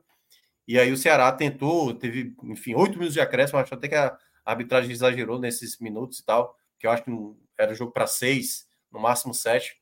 E ali com oito minutos, o Ceará tentou. Ficou vulnerável, ali... ia ter um contra-ataque que poderia ser perigosíssimo. É, que é o, o jogador, na hora do passe, ele, ele, é. ele é ele demora para dar o passe, né? Buffalo ia pela direita. É. É, e aí o Jonathan acaba. Buffalo estava completamente livre. Livre pela direita, é, exato. Então, é, nos minutos finais, eu até cheguei a falar, ó, são oito minutos de acréscimos, que obviamente o pessoal da ABC não gostou muito, mas é para os dois times, né? Porque o Ceará estava indo para o ataque, e aí na última troca do Mancini, que aí eu, foi um ponto também que eu discordei, apesar de que, e aí obviamente, né, é, reconhecendo isso, a entrada do João Vitor, que foi a última troca, o João Vitor entrou bem. Só que eu acho que ele amontoou muitos atacantes dentro de campo e perdeu no setor de criação. Um jogador que tivesse mais tranquilidade. Não à toa, uma das jogadas, que foi o erro do Stephen, ele recebe uma bola na entrada da área e ele tentou bater de fora da área. Assim, é, é o, claramente um jogador jovem, sabe assim, que o Castilho que foi sacado, eu não teria tirado o Castilho. O Castilho é um jogador de bola parada, um jogador de chute de fora da área. Porque em meio ao desespero que estava no final, a loucura para tentar ainda ganhar a partida, eu acho que ele acabou minando o meio de campo, sim, né? Já não tinha a sustentação do Richardson. E aí tira o Castilho, que é um jogador que, apesar de não ter feito um bom segundo tempo, é, eu ainda o teria mantido. Eu, eu teria colocado. Aliás, o Mancini até chamou o Caio Rafael para entrar. E aí, de última hora, ele acaba optando pelo João Vitor. Ele abre o João Vitor na direita, Aí tem o, Saulo, tem o Ailon, tem o, o, o Barcelô. O Ailon praticamente estava jogando quase como um, segundo volante. O Pulga teve que recuar mais, ou seja, vários atacantes, mas eram jogadas pouco efetivas. Não à toa, as melhores jogadas do Ceará na reta final foram bolas paradas batidas pelo Paulo Vitor e que acabou não conseguindo converter em gol. Então, inacreditavelmente, um jogo que era muito simples, tranquilo, que se sai o gol no final, era a primeira posição do grupo. E esse empate gerou a quinta colocação de maneira inacreditável. Assim, foi impressionante como o Ceará deixou escapar esses dois pontos dentro de casa. Minhoca, vamos aí para as escolhas dos melhores e piores da partida. Eu acho que devia começar pelos piores, tá? Porque eu achei uma partida com saldo negativo. É uma partida. E aí eu queria é, começar pelos piores em campo. Quem, você já falou de Saulo Mineiro bastante aí, né? É, eu falei de Steven e Saulo, né? Que foram dois jogadores é. que vieram do banco e aí vão entrar muito com o vermelhinho nessa história. Porque um acabou não dando a sustentação nem defensiva e também não ajudou de maneira ofensiva na criação, que no caso é o Steven, né? Saulo, porque é, ele tem, queira ou não, uma responsabilidade pelo investimento feito que o Ceará fez. Isso cobra-se um preço. Né? E o gol que ele perde é de maneira inacreditável. Né? Errou outras jogadas também de ataque, não entrou bem. Eu acho que vai cair, é, é porque não tem aí o Mancini, né? Esses jogadores. Eita, era para ter. Era para ter. É. Já, já, já, já voltamos, esquecemos ali, mas é para ter. Vamos providenciar aqui, Mancini. São, são, são responsáveis, certo? Esses jogadores são responsáveis pelo, pela maneira como o time deixou escapar essa vitória em casa. Mas o Mancini também teve, teve uma parcela considerável também nessas escolhas que acabou tendo durante a partida. Outro que também entrou mal, o Barcelona também vai com esse saldo negativo. É, foi, foi, foi mal. É porque tem até a escala aí, né? O laranja é tipo o quê? Laranja ficou devendo. Não, eu acho que o Barcelona entrou mal mesmo, assim. Ele não sustentou bola, bola no ataque. A defesa do ABC ganhou quase todas em cima dele. Então tá mais para vermelho o Barcelona também. Ah, Deixa eu ver o que mais. Tô indo, buscar, tô indo buscar Mancini, tô chegando. tá, mas por enquanto só vacilou aí. É... Tá é, devendo outros... bastante. Tá devendo ou não? Não, aí, é, o Barcelona que você tinha Na mencionado. Temporada. Eu acho que ele começou bem.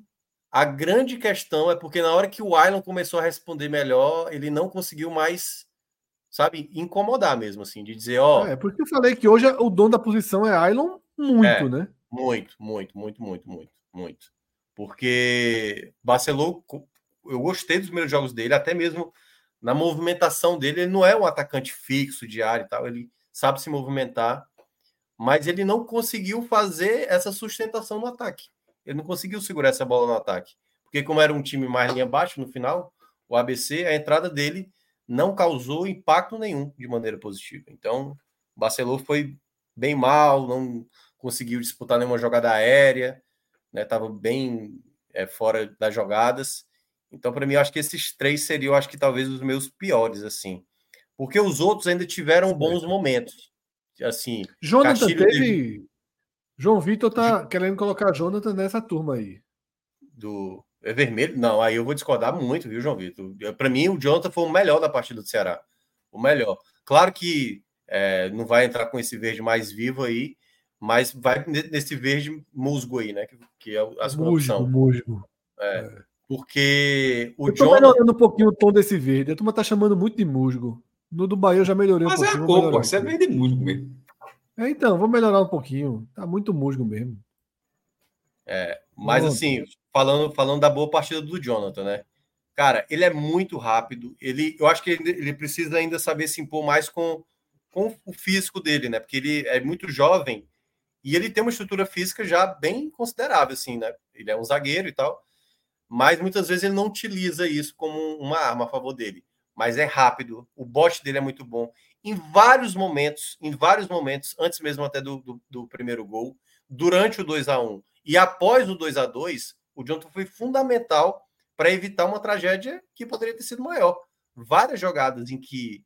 É, é porque assim, o problema do Ceará, pelo fato de utilizar Raí e Matheus Bahia subindo muitas vezes, toda vez que o adversário recupera essa bola, ele tem assim um latifúndio mesmo gigante para atacar. É muito espaço na, na, nas costas. E o, e o, e o Jonathan, em diversas jogadas, em diversas jogadas ele conseguiu prevalecer. Teve uma que ele estava. Aí no, no, desenho que você fez, ele, botou ele do lado esquerdo, né? Ele jogou do lado direito. Matheus Felipe jogou na, na esquerda. É, deu para ver claramente o Jonathan recuperando do outro lado, assim, que era teoricamente do lado do Matheus Felipe. Então, nesse ponto, eu vejo que Jonathan foi, para mim, o principal jogador do Ceará na partida. Assim, foi um jogador que, durante os 90 minutos, e acho até que o futuro dele, assim, me parece muito promissor. De todos os zagueiros do Ceará que surgiram recentemente, Lacerda, é, o Marcos Vitor, né, assim, desse jogador, David Ricardo e tal, é, o Jonathan, para mim, me impressiona. O começo do Jonathan me impressiona mais do que os demais. Aí a gente chega na turma que aí é do amarelo para laranja, né? Matheus Felipe vai para laranja, que é a, a, dupla de zaga, né? Foi perdeu algumas disputas. Acho que a saída de bola dele é muito boa, mas ele fez uma partida, principalmente essa jogada aérea, que ele até foi bem em certa parte, né? Principalmente no clássico, o primeiro tempo, depois da expulsão dele, mas ele falha na jogada na minha avaliação, né? O jogador lá que é o Varão, né, do, do ABC, chega com muita facilidade, acho que ele perdeu o time ali da jogada. Outro jogador que também vai nesse laranja é o Matheus Bahia, que teve muita dificuldade no primeiro tempo, acho até que estava com a chuteira errada, vários escorregões, né? E aí na partida, no segundo tempo, ele consegue uma leve melhora, mas na média abaixo, na minha avaliação, Matheus Bahia. Paulo Vitor, acho que dá para colocar também no mesmo patamar, embora a entrada dele foi um pouco mais efetiva, mas também ele ficou mais concentrado nas bolas paradas e dá aquela finalização, né? Que acaba gerando um rebote para o Saulo Mineiro e acaba desperdiçando. Então fica como é... razoável, né? É, acho que o amarelo aí fica mais de bom tamanho, porque ainda acabou sendo um pouquinho mais efetivo que o Bahia. É, Raí Ramos foi, fez um primeiro tempo muito bom, muito bom mesmo, assim. Todas as ultrapassagens, chegava com muita liberdade. O cruzamento que ele faz para o gol do Island também foi muito bom, mas o segundo tempo é o problema do Raí Ramos quando você precisa se defender. Ele joga muito mal defensivamente. Rafael Ramos, que foi recém-contratado, estava no banco, agora vai precisar pegar um pouco de ritmo, porque não joga desde julho né, do ano passado, não é uma partida oficial. Mas o Raí Ramos vai entrar nesse amarelo também, aí, tal qual o Paulo Vitor. Né? O primeiro tempo dele foi muito bom, o segundo tempo dele foi, foi bem abaixo. É, João Vitor também vai entrar nesse amarelo, apesar de ter entrado bem, mas efetivamente, assim, uma jogada, uma assistência e tal, é, vai ficar também com esse amarelo. Castilho fez um bom primeiro tempo e caiu no segundo, fica no amarelo também na minha avaliação. É, deixa eu ver o que mais. Ailon. Recalde Richardson. O Richardson, para mim, jogou bem, mas o segundo tempo ele caiu de rendimento. E aí tem que analisar, né? O cara tava passando mal. O cara tava passando mal, mas o segundo tempo dele comprometeu. Então fica o amarelo aí. Mas a, a saída dele pesou muito para o Ceará. A saída dele pesou muito, porque ele estava dando. Primeiro tempo dele, para mim, acho que até estava sendo o melhor da partida. Ele pegou duas bolas, ele arrancou do campo de defesa duas vezes. Para mim, foi um, joga, um, dos principais jogadores. Recalde, eu vou colocar um laranja para o Recalde. Apesar do passe que ele dá para o Raí, né? Antes da, do Raí cruzar para o Ailon. Mas o Recalde ainda acho que ainda tem problemas assim de, de intensidade, sabe? É um jogador que tem muita qualidade, mas não tem mostrado às vezes o chamar o jogo, sabe? Aquela coisa do tipo. Uhum. Ele, ele perdeu uma chance no primeiro tempo, era até um, um, lance muito difícil. A bola veio, ele tentou bater de primeira e a bola acabou subindo. O Ailon vai. Eu vou colocar esse verdinho também do Jonathan aí para ele, vai. É, porque, pô, tá, todo porque jogo, eu, todo jogo tem na parte dele, é, Porque na prática, o Ailon ele acaba caindo de produção no segundo tempo por conta das trocas do Mancini. Então, assim, enquanto ele esteve lá como homem referência, né, o, o, o homem gol, ele conseguiu corresponder. Agora, quando ele foi se afastando do gol, ele foi sumindo da partida, né? Não era bem a peça ideal para estar naquela função ali na reta final. O Pulga, eu vou colocar amarelo, eu acho que ainda é o principal jogador do Ceará. E aí, até apontando um detalhe, né? O Pulga, para mim, é, o Pulga não, né? Na verdade, o jogo, o jogo em geral, uma arbitragem muito ruim, certo? Não a arbitragem que afetou no resultado, mas a arbitragem. Teve um lance no primeiro tempo, assim, descaradamente, o jogador do ABC agarrou mesmo para parar o contra-ataque do Ceará com o Pulga. E ele não deu amarelo sequer, assim. O jogador partiu para o ataque E um lance claro e evidente mesmo, assim, para dar amarelo, e não deu. Então o Pulga vai nesse amarelo, porque eu acho que ele também errou jogada de um contra um, teve jogadas que ele acabou se atrapalhando. Richard também vai ficar com esse amarelo, né, para fechar, é, porque acho que não foi culpado em nenhum dos lances. Teve ali um momento. Disseram aqui no chat que se fosse no Recife ele pegava as duas bolas. Provavelmente. é Provavelmente. Mas vai ficar Faltou Facundo Castro, Mion, que inclusive é um jogador que eu tenho dúvidas de como tá o ano. Eu sou, Cara, eu sou meio assim.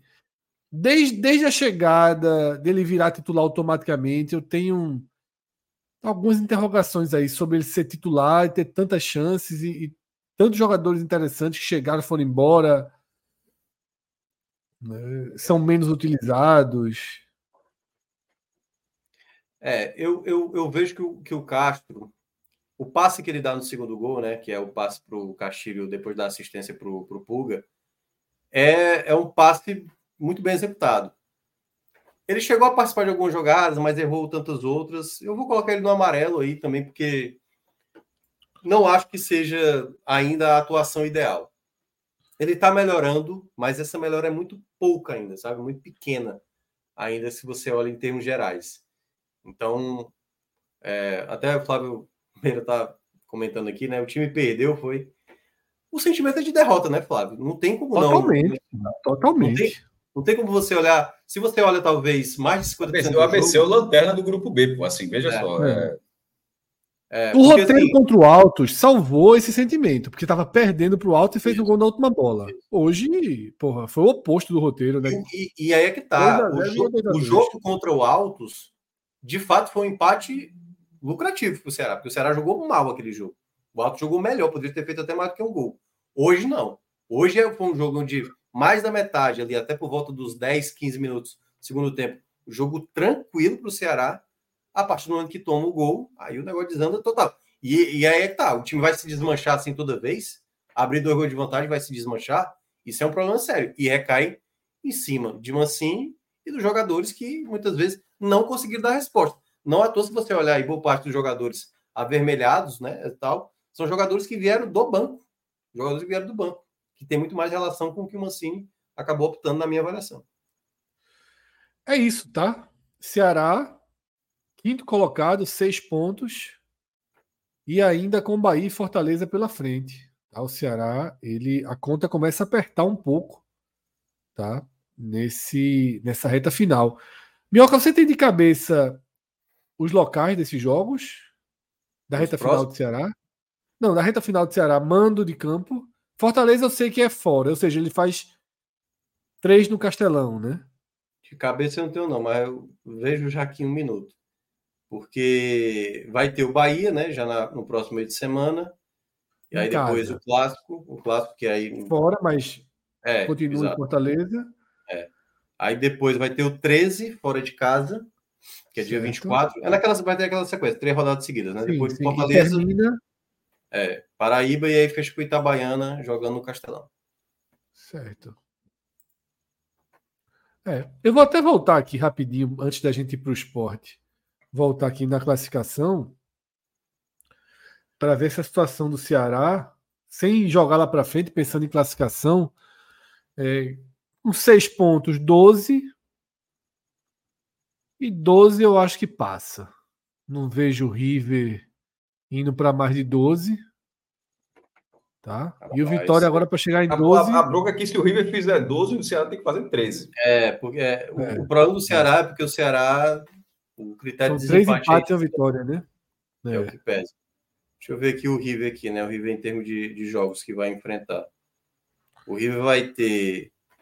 Já pegou Náutico, o Bahia e Fortaleza. É. é, pega o Náutico fora, Aí tem um duelo contra o Altos, né? O duelo local.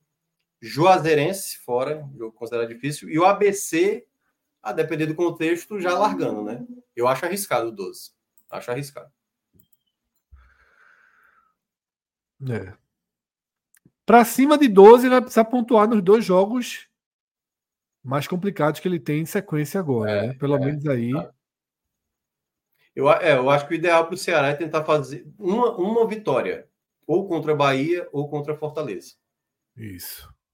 E aí. E depois... jogos grandes às vezes mudam, né? O, sim, próprio, sim. próprio clássico o Ceará respondeu é, bem, saiu na é. frente tudo. Enfim, esse é o desenho do Ceará, um desenho que, que preocupa, né? Quatro pontos aí perdidos em casa com dois empates. Machucam a campanha do Ceará. Tá invicto. No Cearense também invicto ainda, né?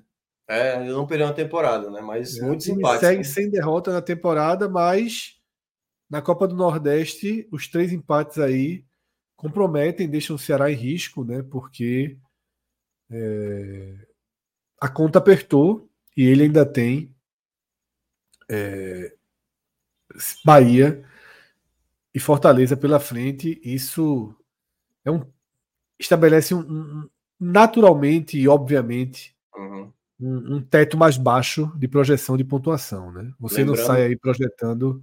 É. O Sport, por exemplo, fez um contra Bahia e Fortaleza, o CRB fez dois, né? O River fez três. Não, o CRB fez um o também. O CRB fez três, o CRB fez três. O River fez três ah, junto com o CRB. É, é. é, isso, tá? E agora Ó, a gente sai. Fala, só pedir uma última coisa sobre a Copa do Nordeste, né? A gente vai ter a quinta rodada próxima semana, toda acontecendo. É só um jogo na terça, que é o jogo do Náutico, né? Isso. Todos os outros sete quarta. jogos, todo na quarta-feira, aquela super então, quarta que a gente... Meu amigo, super quarta da semana que vem, mais do que confirmada, né? Não, vai ser. Hoje foi tranquilo. Hoje é três jogos. tranquilo. Não, é. hoje é... E sem contar que é uma análise de rodada. Os outros jogos já tinham sido analisados semana, semana passada. É só, é só um complemento, assim. Isso. A outra realmente vai ser basicamente a rodada inteira, até porque o próprio jogo do Náutico na terça-feira ele vai ficar ele vai ficar para análise da quarta-feira. É, até terça da cast, mas ele vai o, que, então. o que pode, mas eu acho difícil acontecer, até porque já foi publicado, né? Poderia ser que a CBF, ao marcar um jogo de uma equipe do Nordeste que está na Copa do Nordeste para o dia 13, por exemplo, da Copa do Nordeste, para colocar logo a Copa do Brasil já na próxima semana. Mas como está muito em cima, e já tem é, jogo acho, é. acho muito difícil porque isso envolve TV e tudo mais. Então acredito que não vão alterar muito nisso, não. É isso. Dessa forma, a gente fecha aqui essa primeira parte do programa, que foi dedicada à Copa do Nordeste, e chegamos à Copa do Brasil, tá? E a gente vai direto para o Amapá. É, João Vitor está falando da né? conjuntivite né? aqui. Rapidinho, João Vitor está falando conjuntivite. Conjuntivite foi falado no começo da análise do, do Ceará, tá, João? Isso foi pontuado aqui, essa, esse surto de conjuntivite. É, e a gente sai da Copa do Nordeste para a Copa do Brasil, vai direto para Amapá. Tem uma bela história do Petrolina, mas a história do Petrolina a gente deixa para o é, final do programa. É isso que eu ia falar. Daqui a pouco vai. É, deixa para o final, porque a galera do esporte já esperou muito, já é uma e meia da manhã claro, e tal. Claro, claro, claro, claro. A turma já está aqui cobrando da gente a análise do jogo. Tá? Cássio, é, fantasma, né, exorcizado, mas cá entre nós, desde o sorteio que a gente fez, né, Minhoca? Desde o sorteio, é, esse fantasma já veio um pouquinho exorcizado no sorteio. O sorteio tinha sido muito bom para o esporte e a partida confirmou, mesmo com muita chuva ao longo do dia, um gramado castigadíssimo que elevou a tensão pré-jogo, mas bastou a bola rolar, Cássio, para imensa disparidade técnica, né, saltar aos olhos assim. É, o esporte é um mesmo time na Copa uma, Verde. uma condição muito técnica muito acima do trem, né, Cássio? Fred, mesmo no, no na Série D, na Copa Verde, mesmo na Copa Verde, o Amapá não costuma fazer um, um grande papel, certo? Nem na Copa Verde, nem na Série D. E assim, embora o território do Amapá seja é, um grande terri um território enorme, mas o estado inteiro, tava, por isso eu estava digitando, era só para checar isso aqui, era só para confirmar, o, o censo, o estado inteiro tem 733 mil habitantes. Isso é basicamente a população de Jaboatão.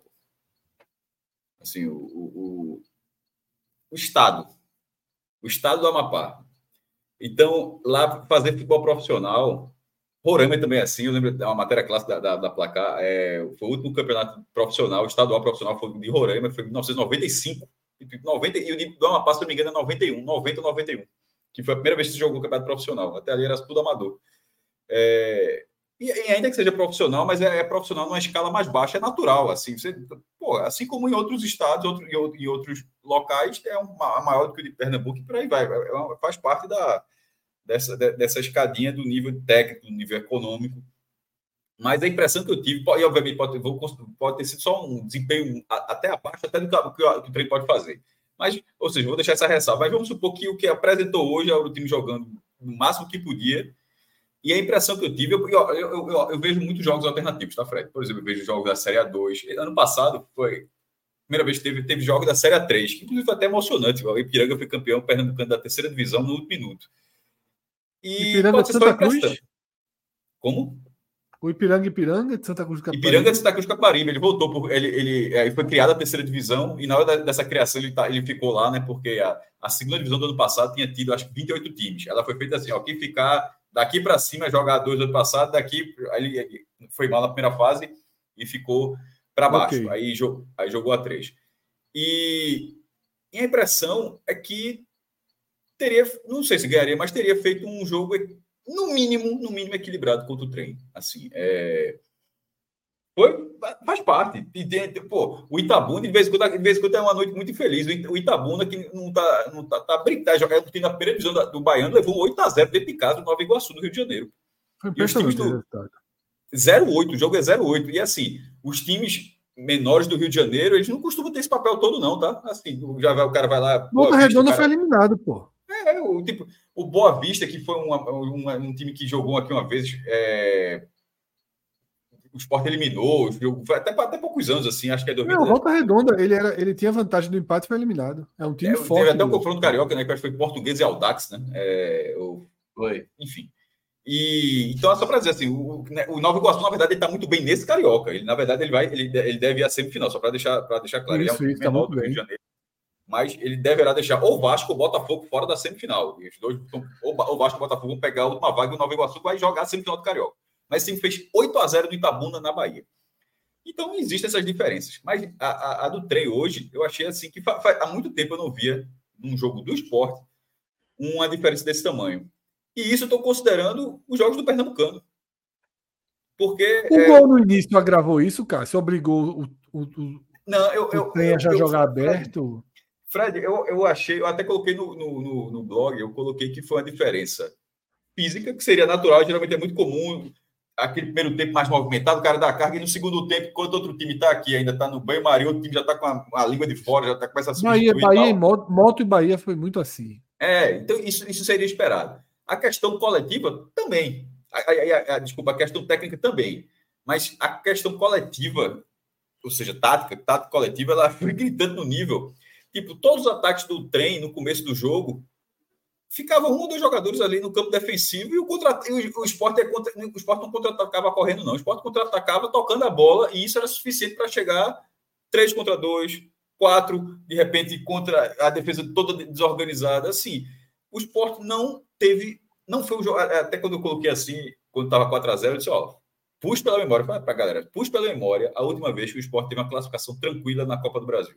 A galera lembrou, foi em 2017, foi até campanha, foi inclusive do Boa Vista. Estreou goleando o CSA lá em Maceió, foi 4x1 no Rei Pelé, jogo único.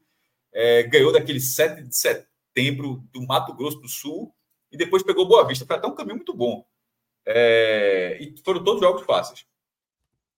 Aí o cara falou: Ó, ano passado foi tranquilo Coritiba. Aí o jogo da Ilha do Retiro. Eu disse: Ó, mas não tem comparação.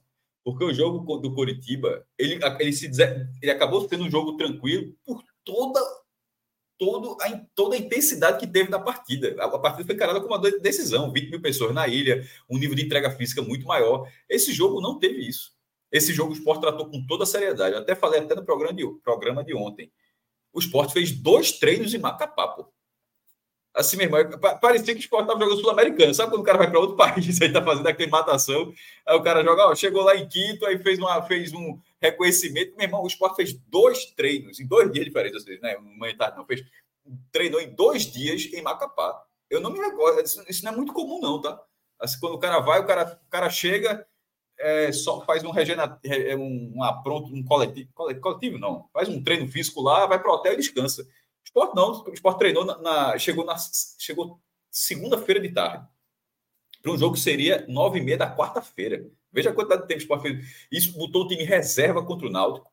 Pegou um tempo, pegou, ficou dois dias treinando lá em Macapá. Ou seja, o Sport tratou com toda a seriedade que precisava tratar essa partida, porque o histórico do Sport era, era horroroso. Era um time que vinha de quatro eliminações na primeira fase. Era um time que simplesmente não tinha o direito de ó, vai passar, se fizer isso, passa. Era um time que tinha que fazer tudo. Eu disse, ó, meu irmão, a gente não pode não passar da primeira fase de novo. Então, o Sport foi perfeito nisso. Acho assim, foi perfeito. É, até porque o, o, próprio clássico, embora tenha perdido, mas, tipo, estava tava em primeiro lugar. Então, é, é óbvio que, a, que, tem a chateação de perder o clássico, mas pensando nessa partida, você não arriscou ninguém. Gustavo Coutinho nem para o banco foi naquele jogo. Gustavo, que era porque na hora que machucou o Zé Roberto, o só ficou com um centroavante, centroavante mesmo, e o Gustavo, Gustavo Coutinho, ia, Gustavo Roberto, quer dizer, Gustavo Coutinho não foi para o clássico.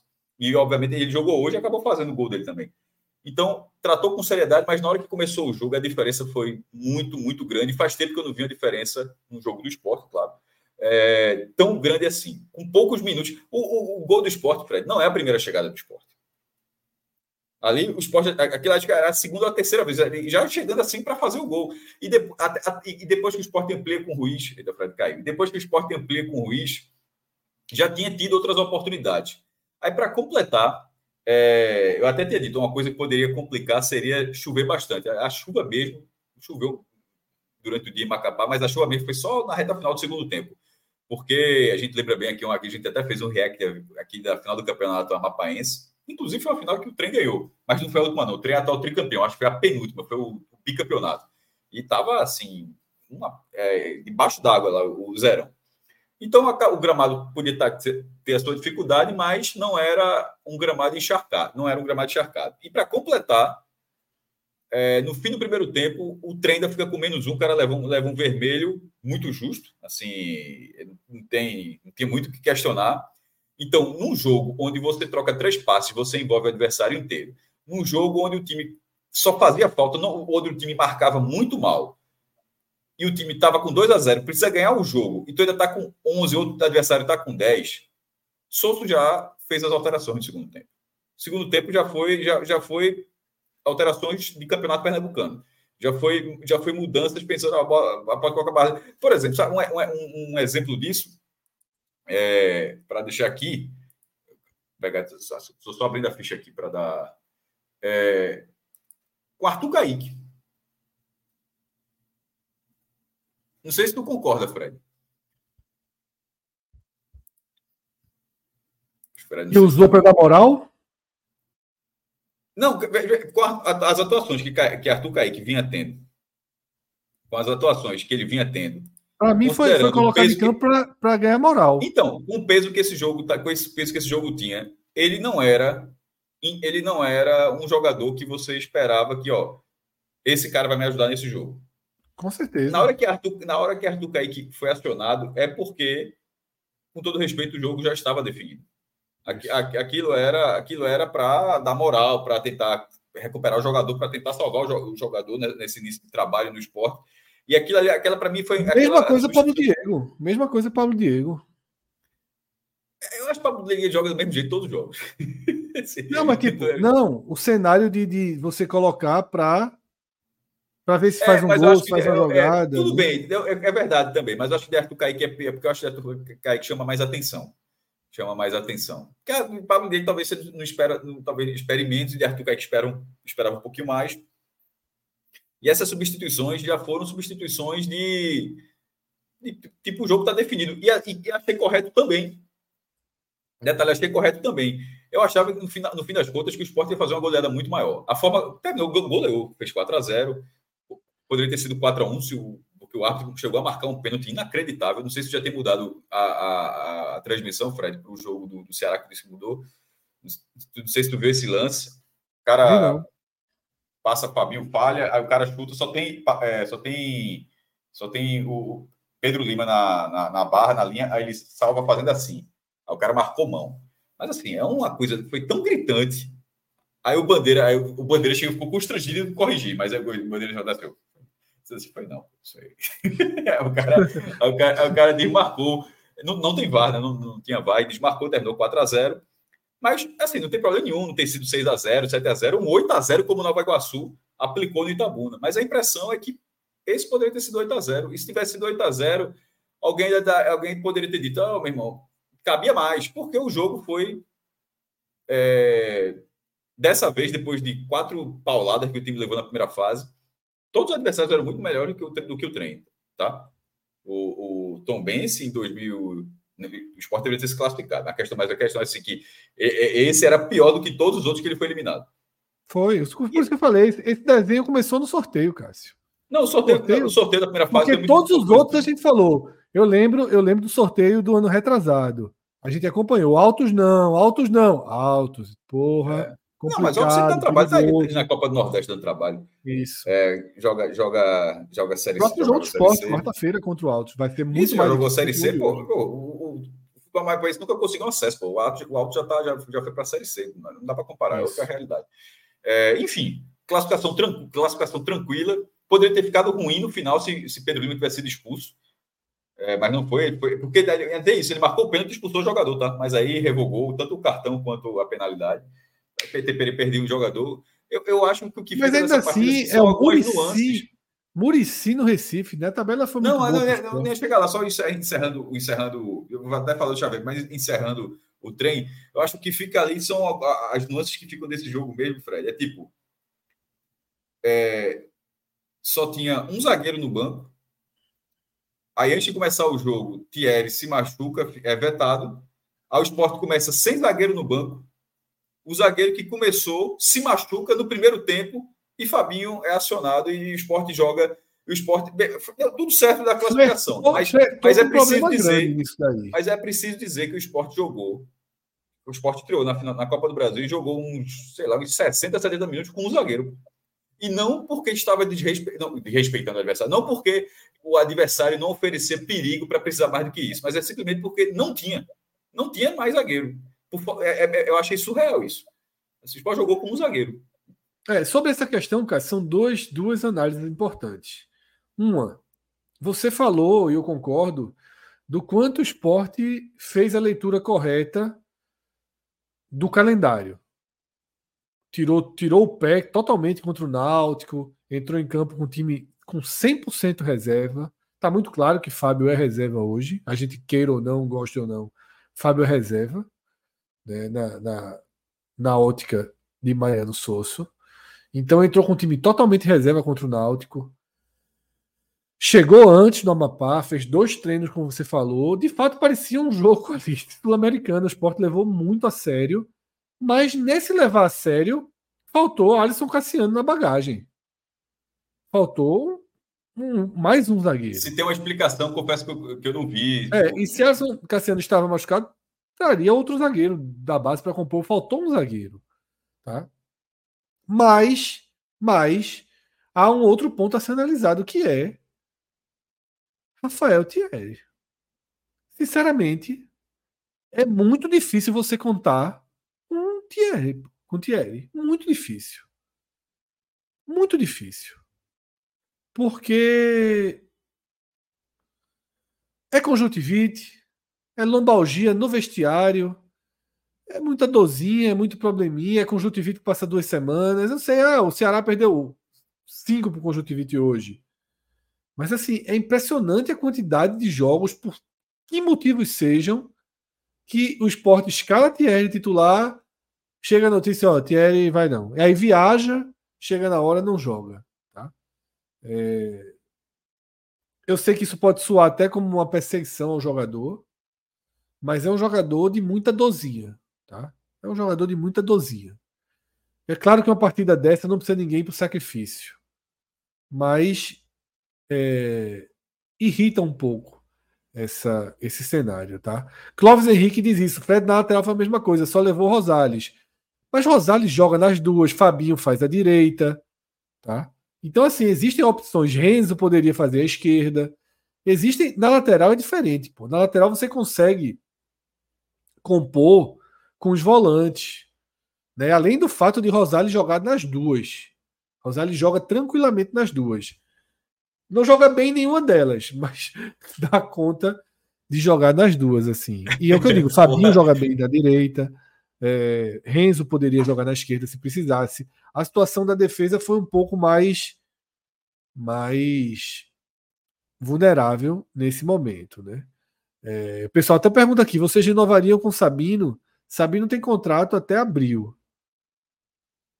Eu não sei se eu renovaria, mas talvez eu colocasse para jogar. Muito caro, muito caro. Não, pelo, pelo valor, óbvio que não. Pelo valor, óbvio que não. Pelo valor, óbvio que não. Teria que ser uma redução aí de 40% para começar a conversar.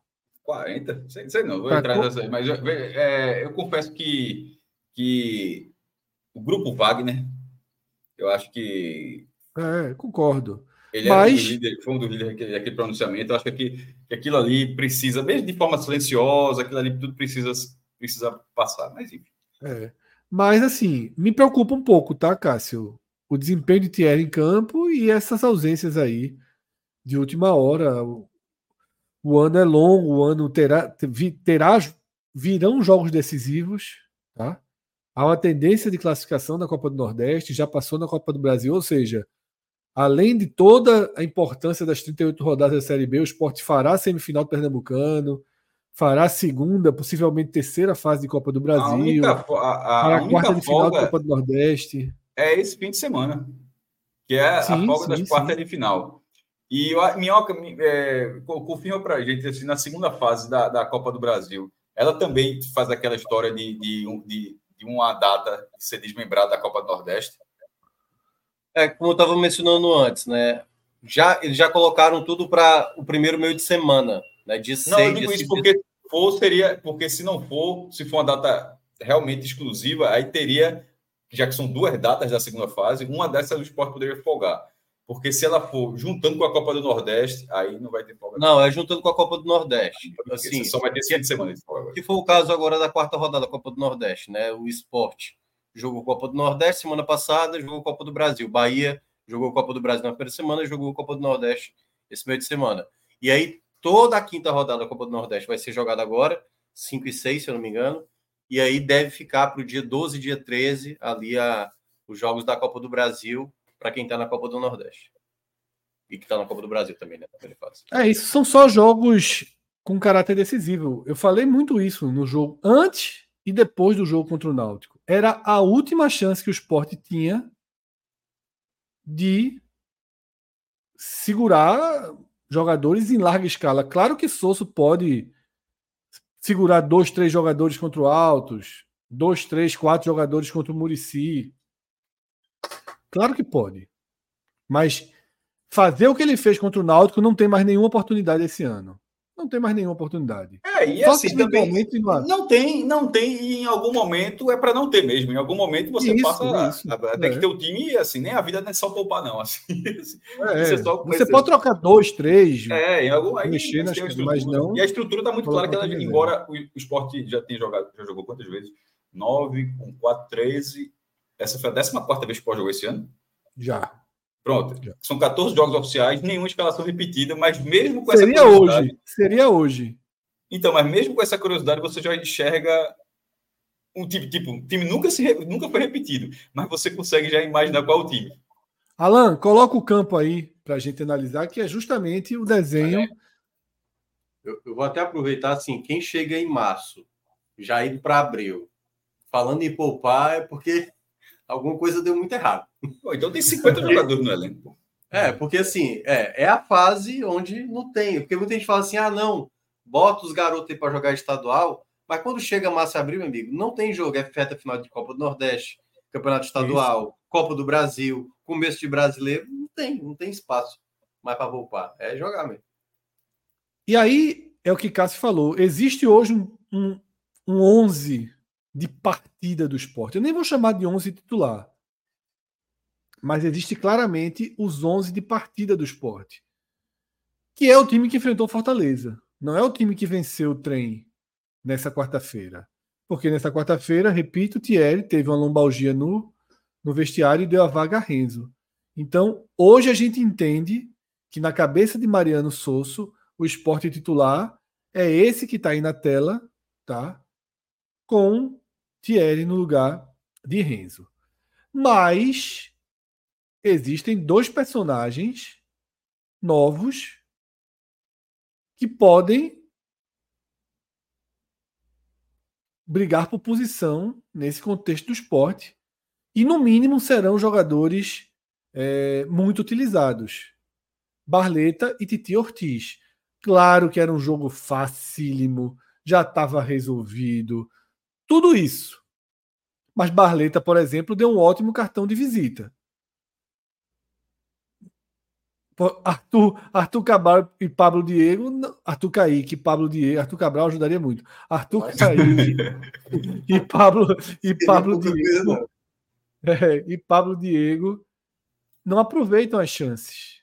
Barleta em cinco minutos, Cássio, deu uma prova de que pode ser bem útil, né? Toca bem na bola, abre bem É, mas jogo. como você falou, o nível do jogo é preciso. Né? Mas eu, eu, eu prefiro olhar o que ele fez como ele destravou a chegada. É, tipo, isso. Arthur Kaique não consegue ainda. Assim, querendo ver. A Romarinho Deu assistência a hoje, finalmente, né? Pro próprio, pro próprio Barleta. Então, é, foi. Mas ainda tá faltando o gol dele. Mas é, Barleta, no caso, ele participa, acaba participando em dois, né? E ele destravou, assim, né? não é esse jogo que vai basear o que ele vai fazer, o que ele pode fazer pelo esporte, não.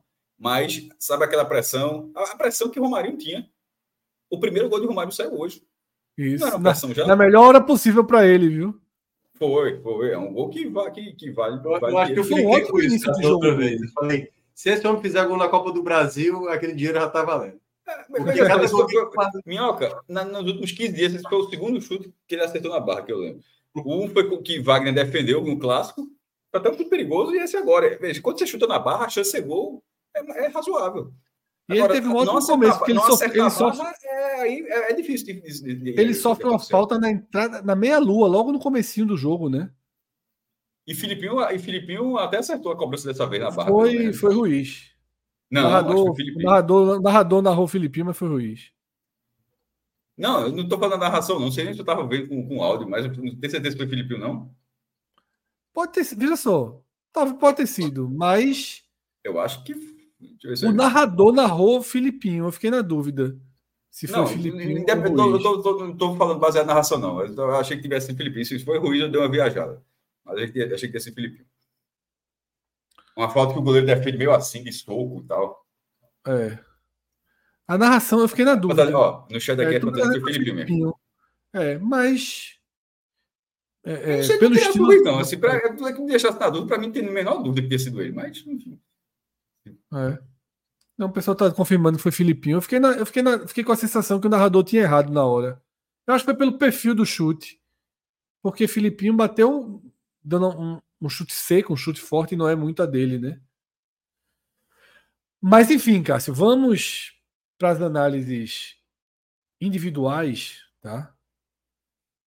De, de quem foram os dos que foram os melhores em campo do esporte.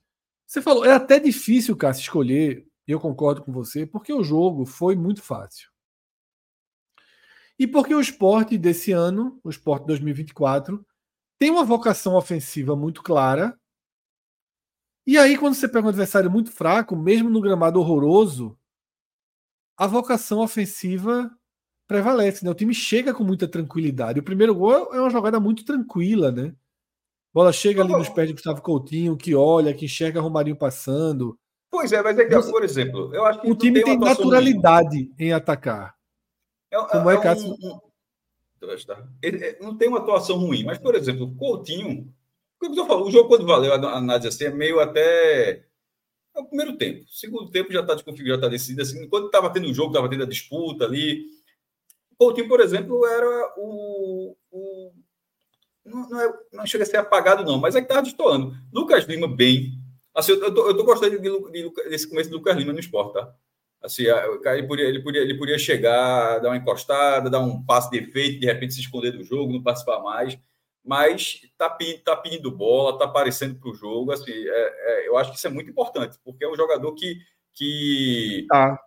Tá muito participativo. Ele que rouba a bola do primeiro gol. É, tem, ele tem um histórico de pô, é um cara extremamente técnico, mas ao mesmo tempo é um cara que se desliga do jogo. E talvez nem de forma proposital, porque acontece, é o jeito do cara, mas é, por exemplo, até uma lembrança que eu tenho do esporte há 10 anos, mas assim, teve, ele repetiu isso, esse, esse, essa performance em outros clubes também, em alguns momentos em outros clubes. E nesses primeiros jogos do esporte, que poderiam ser jogos assim que o cara poderia não dar muita, li, não dar muita bola, mas eu tô, eu tô gostando dele estar tá bem interessado. É, Romarinho. Sobre Coutinho, que, que Cássio, sobre Coutinho que você falou, eu, eu tava com a mesma sensação, porque ele tava errando muito, né? No começo do jogo. Eu, eu, eu perceba que eu falei comparado às outras. Eu, eu só falei é, muita rima até agora, mas eu ia comparar com todas sei, as outras peças ofensivas. Mas como você tava falando de Coutinho, eu tive o mesmo pensamento que você vê no jogo, mas ao mesmo tempo eu fiquei assim: o primeiro gol ele dá o passe, o segundo gol a bola vai nele, ele toca de cabeça e sobra para Alan Ruiz. Ou seja, mesmo jogando mal, eu acho que ele estava jogando mal, perdendo dividida, né, perdendo passada. Mesmo ele jogando mal, ele participa diretamente dos dois primeiros gols e faz o terceiro. Então, assim, para um camisa 9, duas assistências, eu acho que a segunda até meio sem querer, não tenho certeza se ele quis dar voltando aquela bola mas sem querer ou por querer, conta como assistência. Sai com duas assistências e um gol, então, Cássio, eu acho que.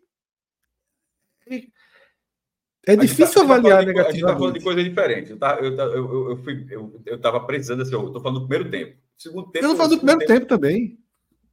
Como é que o cara fez um gol duas tempo. assistências no primeiro tempo? Foi 2x0 no primeiro tempo? Não, pô. O, o, gol dele foi no segundo, mas as duas assistências do primeiro foram dele. Sim. Uma, né? uma, então, assim, uma, uma, pode ficar no, no sofá score, mas não, não é assistência. É isso, eu sei, cara. Mas assim, veja só, queira ou não, é o que eu tô dizendo. Tava olhando um cara que eu acho que ele tava jogando mal. Mas eu quero dizer pode, o seguinte: mesmo jogando mal. A gente não pode discutir sobre isso, porque, primeiro, eu não falei que ele estava jogando mal. O que eu ia dizer é o seguinte: que Coutinho, que tem aqui uma peça acesa, como você está falando, com esses números, que para mim, ele foi, ele esteve abaixo dos outros. Assim que é, eu também acho, mas eu concordo. Só que eu não tô, eu não tô questionando você, não. Eu tô dizendo que eu tive o mesmo pensamento e eu me questionei desse pensamento pelo fato de que as duas bolas do gol saíram ou bateram nele ou ele participou de forma direta. Por querer ou sem querer no segundo gol, mas de forma direta. Tá? Então, eu acho que Coutinho é aquele cara que você. Mesmo quando ele tá mal, ele ali na frente é uma peça. É uma peça do, do perfil que, que, que, o esporte precisava, que um time de Série B precisa ter. Tá? Me chama a atenção, inclusive. É... A estatística dele é 7 gols em 12 jogos, tá? Assim, é, me chama muita atenção, Cássio. Voivoda, ô Minhoca, me chama muita atenção esse bloqueio que Voivoda tem com o Coutinho, pô. É, Tinha, né? Que agora não é mais jogador, não tem mais o que fazer, mas. Porra, já jogou gente. Gente jogou muito menos Pô, ali, viu? O Romero Pô, jogou mas, muito menos. Bicho, mas veja, jogou menos, mas era. Era muito mais jogador, porra. Era muito mais jogador. Eu sei, cara. Mas, pô, o cara. É, o investimento sai, era muito maior. Ele é emprestado, é, rende. O cara é, é emprestado. Vê só, rapidinho, ele é emprestado. O Cruzeiro joga bola pra caramba. Tinha Silvio Romero, que Silvio Romero podia. Entre muito, bota 200 aspas. Era o Arthur Kaique, ou seja, não interessa estar jogando mal. Tem que jogar, tem que dar chance para. Antes de dar chance para Paulinho, que agora foi emprestado para o Botafogo, e Paulinho seria o Gustavo Coutinho do Fortaleza, você tem que dar espaço para Arthur Kaique. Arthur Kaique era o Silvio Romero do Fortaleza. Então, assim, até que chegar a vez de Gustavo Coutinho, tinha que ter Silvio Romero antes e tem Lucero. Então, assim, tinha, tinha, tinha gente. Mas é porque eu penso assim, cara, se você empresta para o Botafogo, aí o cara vai super bem. Aí você empresta para o esporte. Ele não foi super bem, mas ele foi bem. Aí volta. Aí você empresta para o Atlético Goianiense, ele vai super bem. Aí volta. Aí você agora aí já vendeu, negociou 7 com milhões, aí vendeu. É. É porque eu acho que. Eu acho que não tem mistério aí, não. Quando você descreveu Coutinho nessa coisa. Ah, Coutinho sem jogar tão bem assim, ainda participou de dois lances, fez um gol. Se a gente falasse do Coutinho, vou, vou, bem, vou exagerar muito aqui agora. Se é Cristiano Ronaldo jogando o que o Coutinho jogou hoje, meu amigo, o cara tem estrela, né? Puta merda, esse é. Cristiano Ronaldo. As duas bolas, duas assistências, ainda fez um gol. Porque é um pouco isso. Eu acho que Coutinho, e aí tô falando até para o Fortaleza, isso vale para o próprio esporte. Ele não tem status. Não tem o status de um jogador, entendeu? Por exemplo, se Love, Love do ano passado tivesse feito a mesma coisa, vou começo de temporada, certo? Esqueçam o Love ali do, do contexto final. Pô, pô, olha quanto o Love é, é decisivo, né? sem aparecer tanto, participando de gol e tal. Então, eu acho que o Coutinho ele, ele, ele tá começando a criar isso. Ele ainda é muito, muito novo e tal. Então, acredito que ele, ele tem essa coisa de do status que, que pesa contra ele, sabe? E aí, tipo, será que ele vai sustentar numa Série A? Porque, assim, por que, que ele tá rendendo no, no, no esporte? Porque ele tá jogando direto. No Fortaleza, ele seria a terceira opção. Porque Romero era a terceira opção do ano passado. Então, o Coutinho jogaria. Agora, o Galhardo, né, que, que tá uma semana uma fora, ele ia ser o reserva agora.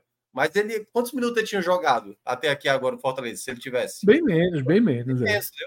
Que é diferente, o cara tendo sequência. É diferente. Mas, porra, muito pouco. Muita, não, mas eu concordo. Basicamente eu nenhuma chance. Não é pouca tinha... chance, não, é nenhuma chance, pô. Ele teve no comecinho, bem no comecinho do é, Voivoda mesmo, exato, mas porra. depois. Tinha uma avaliação. Mas enfim, vamos lá, Cássio. Escolher aí os melhores em campo. Quem foi o melhor em campo aí para você, Cássio? Silencioso. Obrigado. É, esse jogo eu achei tão diferente que eu não fiz isso no blog. Eu vou ter que fazer agora. Para você ter ideia, eu, eu achei assim que ficou tão.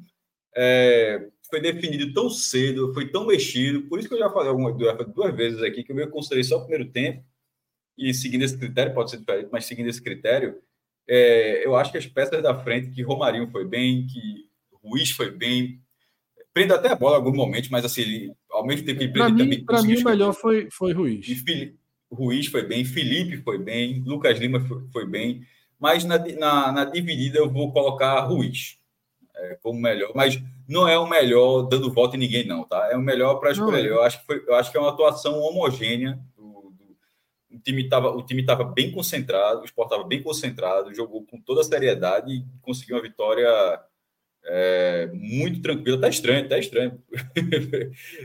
o jogo todo tranquilo, até porque até no Pernambucano, de vez em quando tem um aperreio. Eu concordo, Cássio. Eu acho que, que Ruiz foi o mais efetivo no primeiro tempo.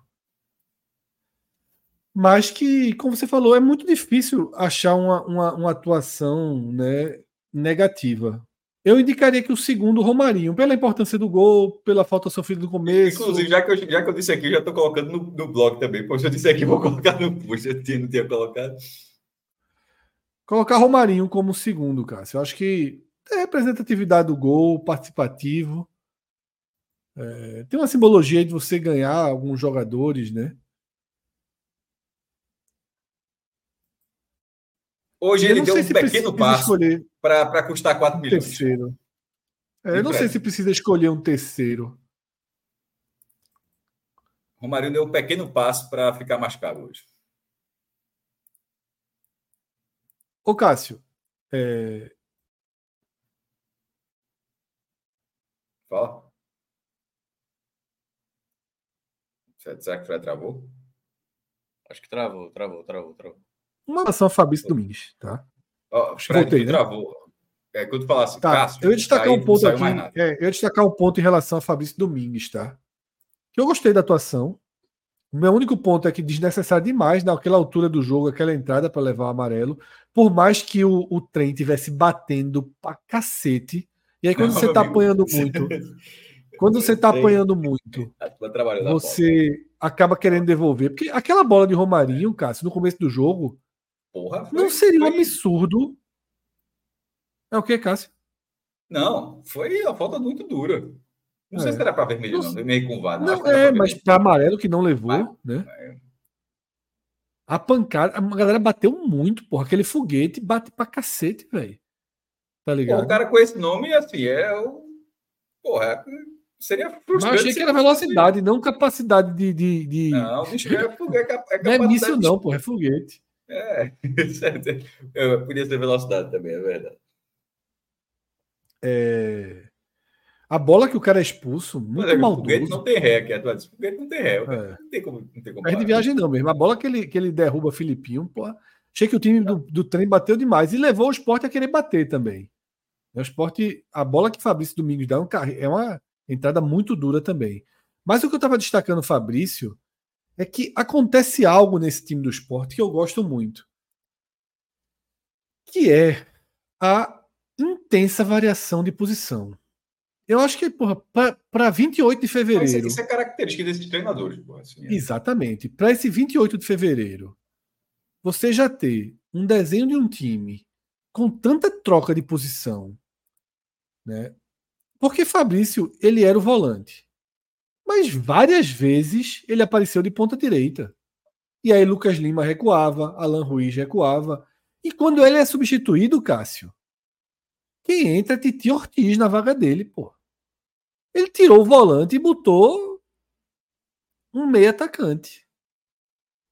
E assim, o time ficou com um volante na, na defesa de zagueiro, um volante volante e o resto tudo meio atacante. Pô, claro que o jogo estava decidido, claro, eu sei.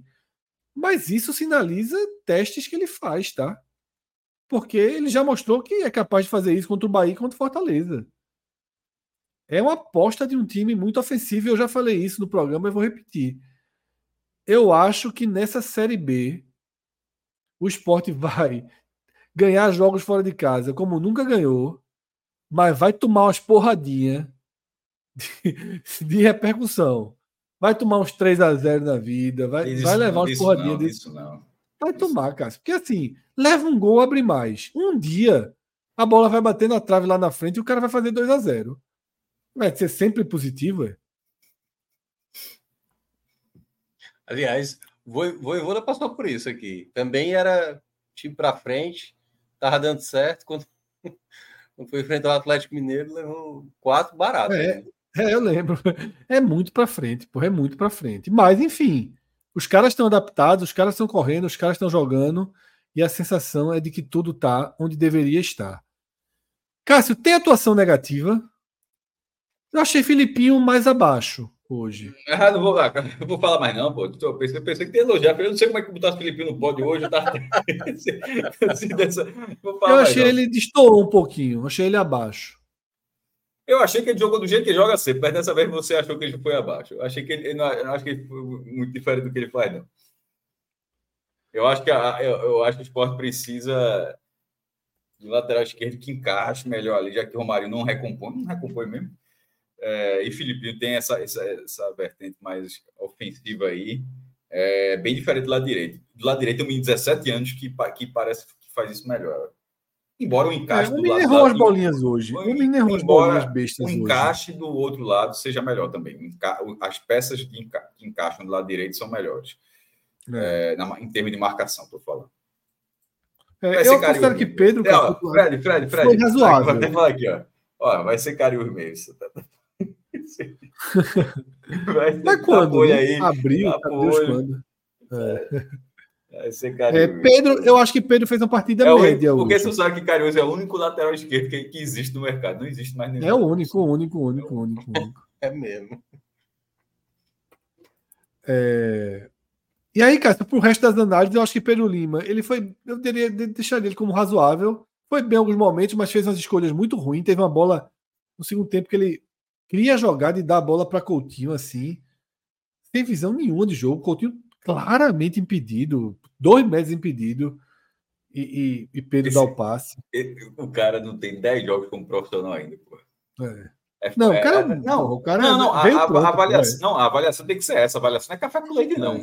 Esse negócio é café com leite, mas, mas, assim, mas de vez em quando você tem que se dar conta que o cara, o cara é menor de idade. O não, não tem cara veio, nasceu pronto, cara. Esse daí nasceu pronto. É, é impressionante. É, é, impre, é impressionante. É impressionante.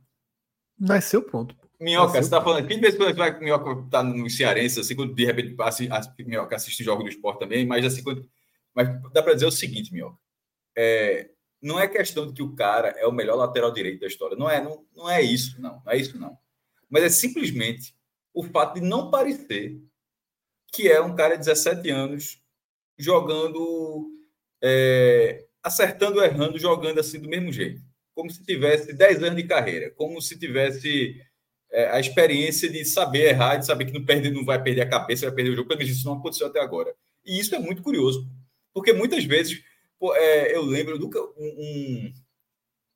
Estava contigo, Fred, não sei porque esse jogo veio na cabeça. Acho que foi Esporte Paraná Clube.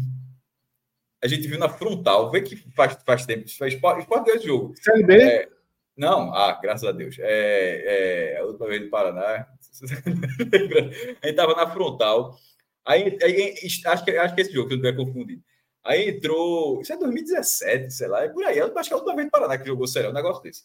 Tô aqui, fechei a câmera rapidinho, mas tô aqui. Certo. Aí estreou um, um, Acho que é um jogador chamado Bambam, que veio do Cruzeiro. Um atacante. Alguma coisa lembro, assim. Lembro demais. Sei se o nome, era, sei se o nome era Bambam, não, mas lembro um o nome. Da... desse. Com 10 minutos, o cara já estava com estiramento. Assim, já. Tipo, não aguenta. É, é, tipo, como tipo, eu lembro que esse veio na cabeça. E acontece no esporte, o cara entra, teve um cara do esporte, toda vez que entrava assim, com 15 minutos, o cara corria e já não aguentava mais. Tá entendendo? E, e isso é só uma, isso é só um estágio da evolução física. Pô. O cara joga no sub-17, o cara joga no sub-20. Vinícius cara... Popó, lembraram aqui, Vinícius Popó. É, eu falei, Bambam, Ele era Popó, mas virou Bambam, Cássio. Que tiro errado da leitãozinho Pegou branco. Pegou Popó é isso, e virou Bambam. Esse tem um legítimo leitãozinho branco chamar o cara de Popó. De Bambam, o cara que era Popó. Essa foi foda. É, pronto, é esse mesmo, Vinícius Popó. Tá vendo que é alguma coisa Bambam, Popó? É porque tem um Bambam que jogou aqui perto do. E a turma lembrou outro, Nonoca volante também, mesma coisa. É, um negócio desse. Com, aí com 10, 15 minutos é o cara só. E, e, Mas isso não é que o cara seja daquela forma, não. Aquilo é um estágio e naquele momento o cara não estava pronto para aquele estágio. O cara não estava para. A intensidade da primeira divisão é óbvio que é maior da segunda, é óbvio que. É... Porque senão todo mundo jogaria da primeira divisão, pô. Assim, a primeira divisão, é um, é, ela, ela, a preparação física é muito maior, a técnica é muito maior, isso era, era muito normal. Isso é, isso é absolutamente normal. E, e nesse caso, Pedro Lima, o esporte não dá eu estou falando só daquele cenário, Olha, Cássio, eu, eu, eu, o passa, jogador que eu estava tá, lembrando. Só, um segundo, só, só essa frase, a impressão que não, passa. Só para consertar, é que esse cara. Longe. Eu estou trazendo só essa frase mesmo. Tá. A impressão que passa é que o cara está ali. E é por isso que eu falo, o cara não tem 10 jogos como profissional. E, e, parece que o cara tem muito mais tempo que isso. É, é, é muito estranho, pô. É muito estranho ver. Tomara que ele, Mas, que ele siga dessa forma. O jogador que você falou, Cássio, que estava na minha cabeça, eu não lembrava o nome. E aí, Kleber, Kleber Estrela, ele confirma isso aqui. Foi Nonoca. Esse jogador é Nonoca. Tá? Ah, é, porque eu, eu lembro que foi um jogo que para na Clube, a gente viu na frontal. É, esse jogador que você lembra é Nonoca. Tá? Eu lembro do jogo, foi naquele, naquele ano que o Sport terminou, lutou, lutou, lutou e acabou caindo de Eduardo Batista. Não, salvou pô, esse campeonato 2017. É. Não, 2018. Salvou. Esse ano foi 18. Nonoca foi ah, 18. Ah, esse aqui cai, cai morto, então. É, quem resolve é, é, é, é, é Jair e coisa, mas já então, que é o ano de, de, de, de Eduardo Batista, né? E acho que Nonoca ele estreia com Eduardo Batista. Então, de fato, foi foi foi Nonoca, tá? Isso, e esse jogador mesmo, como você descreveu.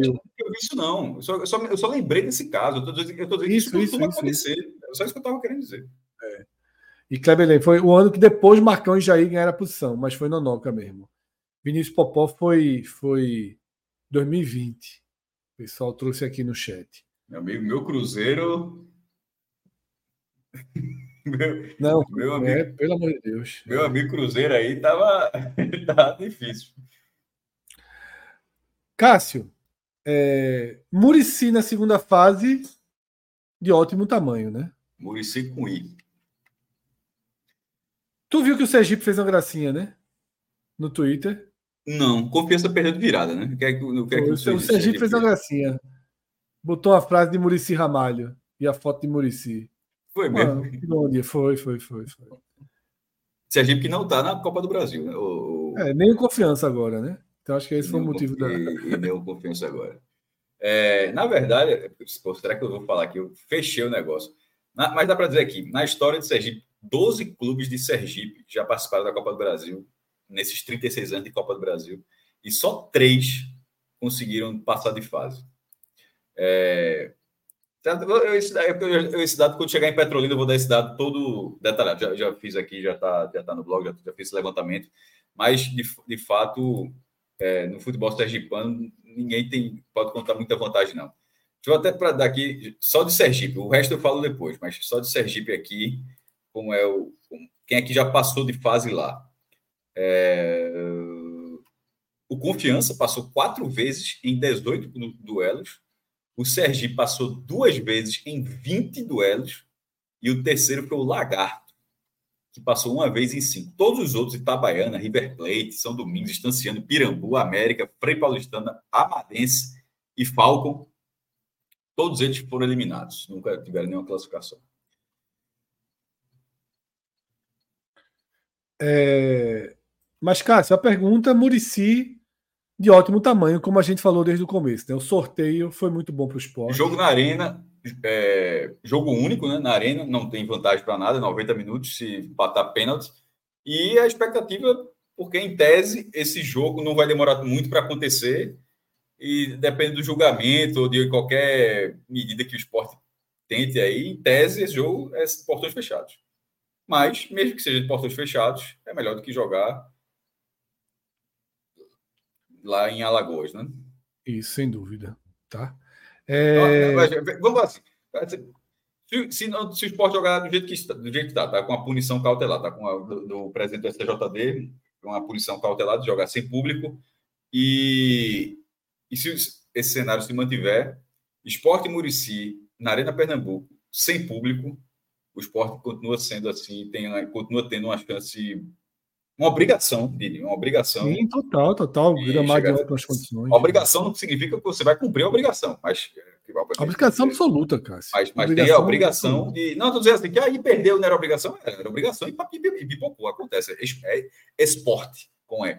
Mas lembrando que, é, lembrando que na segunda fase o empate é pênalti, tá? Isso, 90 minutos de empate. É e que a terceira fase é um novo sorteio, inclusive entram os times da Libertadores, entre a, o Ceará. A, a fila está até andando, mas dificilmente vai chegar. Quase chegou no passado, né? Mas dificilmente Foi. vai chegar no esporte para o esporte. O Ceará já entrou. O Ceará já entrou. O Ceará entrou. É, já virou caiu o América Mineiro hoje, caiu o América Mineiro. É, o, o Ceará entrou na queda do Cruzeiro. Entrou na queda do Cruzeiro, porque o Santos já é. não estava participando. E aí é. só bastava um cair. Aí caiu o Cruzeiro e já tinha entrado. Isso significa que não poderá ter Ceará e Fortaleza. Primeiro ponto, não pode ter Ceará e Fortaleza. Fortaleza já era Isso. pote 1 mas pode ter Fortaleza Esporte e Fortaleza Ceará. Vê? Não, Fortaleza Ceará não. Fortaleza Esporte desculpa, Ceará desculpa, Esporte. Eu, quis dizer, eu quis dizer isso. Ceará Esporte e Fortaleza. A fila do esporte está em que posição, Cássio? E se o Bahia passar e Bahia Esporte também. É. é, que posição? Bahia, Bahia terceiro. O esporte está muito a longe ainda. 20, né? Acho que é 26, cara. Tá muito longe. Que, não, vou ter que dar um bocado de gente. Mas já, já, já deram 4. 24, 24. 24, tem, tem que dar um. Tem o Juventude, tem o Vasco, Juventude quase eliminado, quase eliminado. Foi. Iguatu, Iguatu perdeu a chance. Perdeu, perdeu a chance. É, muito próximo, Juventude passou extrema dificuldade. Eu vou passar, inclusive, agora todos os resultados da primeira fase, tá? Só falta um jogo, que é justamente o Fluminense do Piauí. Faltam dois jogos, faltam dois, dois jogos. Vai ter amanhã o jogo do Paysandu. Falta ah, Paraná e Paysandu. Na verdade, esse do Paysandu fecharia a tabela original. Né? É, é Isso. Esse, é, esse o Fortaleza foi pro sábado. Falta oh, Fluminense e, e, Fortaleza, Não, que vai ter no domingo. Aí, dá os resultados, depois eu falo. Vou dar todos os resultados, tá? E aí, os confrontos já são dos, a cada jogo, tá? Souza 2, Cruzeiro 0. De todos os resultados surpreendentes da primeira fase, esse é o maior, tá? E Cássio, já pode até fazer um, um rápido comentário aqui. Com uma carga dramática absurda, abriu 2 a 0 levou o empate 2 a 2 na última bola do jogo. Galego faz o 3 a 2 Petrolina 3 a 2 sobre o Cascavel. Teremos Souza e Petrolina valendo 2 milhões de reais. Bom, eu acho que foi o correio da FPF, FPF que me perguntou assim. Ele disse: Cássio, esse é o maior jogo da história entre dois sertanejos. Aí eu fiquei pensando assim, que o Souza também, né? É, fiquei, é, o... é sertanejo. Oito horas então, daqui, pô. Eu me assustei com aquela não, nossa então, Porque o Souza e o sertão da Paraíba são sertões diferentes, né? São sertões, o sertão do Petróleo e o sertão do São Francisco, mas é sertão também. Aí eu fiquei pensando assim, porra, é, é um, um, bom questionamento. O Salgueira do Sertão já fez, mas é tipo, mas é o sertanejo contra sertanejo. Aí eu disse assim, ó, eu de cabeça eu não sei se é o maior jogo entre dois sertanejos, mas dá para dizer que, em termos econômicos, é o maior jogo da história entre dois sertanejos. Eu, eu, eu, acho que nunca teve dois times do Sertão, veja, uma coisa bem específica, Sertão só tem no Nordeste, dois times do Sertão disputando 2 milhões e 205 mil reais. Como é que é? Sertão, acho que atinge Minas, um pedaço de Minas também é sertão. É, mas você entendeu, mas pô, um sertanejo de Minas aí, é, é, aí é exceção estatística. O cara, eu sou é. sertanejo aqui também. Viu? Aquele, mas, aquele de ontem que a gente achou no joguinho, sertão, ali é sertão, de é, sertão nordestino. Então, pronto, assim, qual que é, deve ser quase todo sertão. Perfeito. Ok, chega em Minas, mas assim, o sertão nordestino é 2 milhões e 205 mil reais. O jogo, o jogo vai ser em Souza. E, em tese, em era o jogo mais, mais difícil de acontecer, porque eram justamente os dois de menor ranking. É. Os dois venceram para se classificar. O, o, Cruzeiro tinha um empate. Aliás, o Cruzeiro teve um sorteio como o esporte teve. Assim, era, era pegar. Foi acusado de manipulação, cara, se o Cruzeiro. Não, aliás, é, é, ninguém acusou o Cruzeiro, aquilo virou uma brincadeira sim, de sim, Twitter, sim. assim, na, na, vida, na vida real. Okay, aquele okay, negócio que a galera okay, fala assim, quando, na hora que a turma desliga o celular, aquilo ali nunca virou pauta. Mas assim, de, tá, sabe aquele negócio, aquela merda que a galera fica falando em rede social o dia todo, e o cara fala assim, meu irmão, a impressão que eu tenho é que na hora que eu sair do celular, não existe isso. Pronto, é mais ou menos aqui. Na vida real, aquele negócio do Cruzeiro nem andou. Mas essa piada, obviamente, eu vi, porque a bolinha ficava lá parada, e a bolinha é, tudo mexendo. E a outra e lembrando, isso só foi no primeiro, no, no, nas três primeiras combucas. Se eu não me engano, na quarta já é, não era mas... do meio. É, é isso, mas... a galera queria uma teoria, né? É, tá, mas beleza, vale, valeu a greia e tal, mas enfim, mas foi um, um ótimo sorteio para o Cruzeiro. Ele seria mandante, desculpa, pegaria o, o Souza e seria mandante na segunda fase. Então, assim, o sorteio do Cruzeiro foi gigante, mas não tem mais o Cruzeiro, que é o maior campeão da Copa do Brasil, seis vezes campeão da Copa do Brasil. E aí vai o Cascavel, o Cascavel, que nesse fim de semana se classificou em sexto lugar no Campeonato Paranaense. Lá tem 12 times e, e é G8 lá, para ir para as quartas de final. O time passou em sexto. Cascavel, que eu acho que foi em 20, foi, foi vice-campeão paranaense, perdeu nos pênaltis, teve a chance de ser campeão e perdeu contra o Londrina. Acho que foi 20 ou foi 21. Na pandemia, o jogo portas fechadas, afinal, foi, Paranaense foi Londrina e Cascavel, Cascavel perdeu em casa. Mas enfim, mas agora se passou em sexto lugar enquanto Petrolina não passou no Pernambucano. Petrolina caiu na primeira fase, está na Série D, está mais, mais tá para fora. E a reação do. do... Ah, será que a gente não pode usar, não? Os gols? Porque aqui, ó. É, vou, vou colocar aqui os gols, eu vi agora. Será que já pagaram? Se for filmado pela Petrolina, pode. Não, é, é do perfil da Copa do Brasil. Pode. Deixa eu ver se. Pronto, achei aqui. Esse jogo teve transmissão nenhuma? Estou mandando, não sei se teve transmissão, não lembro, mas de qualquer teve forma. Não, é, teve é, não, teve não, a turma procurou é na hora. Instagram, é o Instagram da Copa do, do, Instagram da Copa do Brasil e, e tem todos os gols da partida. O time abre 2 a 0 Primeiro, com, encheu lá o estádio, que é um estádio pequeno, a gente já, já fez essa crítica ontem, inclusive, de que. De que se puder dar um zoom aí, de que 386 mil moradores tem Petrolina e o estádio só tem arquibancada de um lado, uma arquibancada pequena ainda, de um lado pequena. Não tem como essa tela ficar um pouquinho maior, não? Assim. Alan. É, enfim, a, a, o, o, Petrolina abre 2 a 0 Essa reação do, do Cascavel, ela já acontece, Fred, na reta final do jogo. Ela já acontece assim, o time faz 2 a 1 e 2 a 2 já na reta final para na, no último lance, 49 segundo tempo, Emerson Galego, que foi o artilheiro do Pernambucano ano passado pelo Petrolina. O Petrolina está na Copa do Brasil, para quem está caindo paraquedas aqui na live e tal. Como terceiro lugar no Pernambucano. É a melhor campanha da história de um clube Petrolina. Já teve outro, já teve o primeiro de maio na primeira divisão de Pernambucano. E esse terceiro lugar do Petrolina é a, é a melhor campanha que um time dessa cidade, que hoje é a maior cidade do interior em termos de população. Passou Caruaru, segundo o último censo. Caruaru perdeu um pouco, mesmo, mesmo no visual sendo uma cidade maior, prédio para todo lado e tal, mas de população, Petrolina passou Caruaru. E passou Olinda também. Na verdade, Petrolina é a terceira maior cidade de Pernambuco. Só está atrás do Recife e de Jaboatão de Guararapes. Ela passou Olinda também, tinha esquecido disso.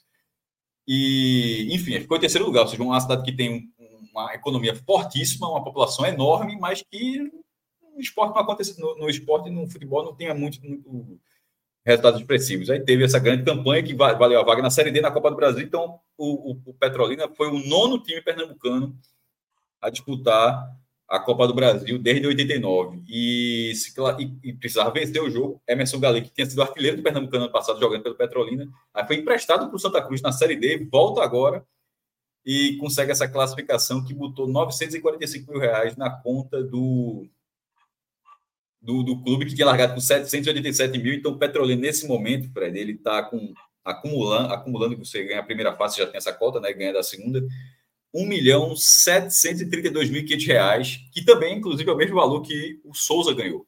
Eles estão no, no terceiro grupo das cotas. Nas duas primeiras fases, você tem três níveis de cota. O nível 1 para quem é da Série A, nível 2 para quem é da Série B e nível 3 para todos os outros times, Série C, D e sem série.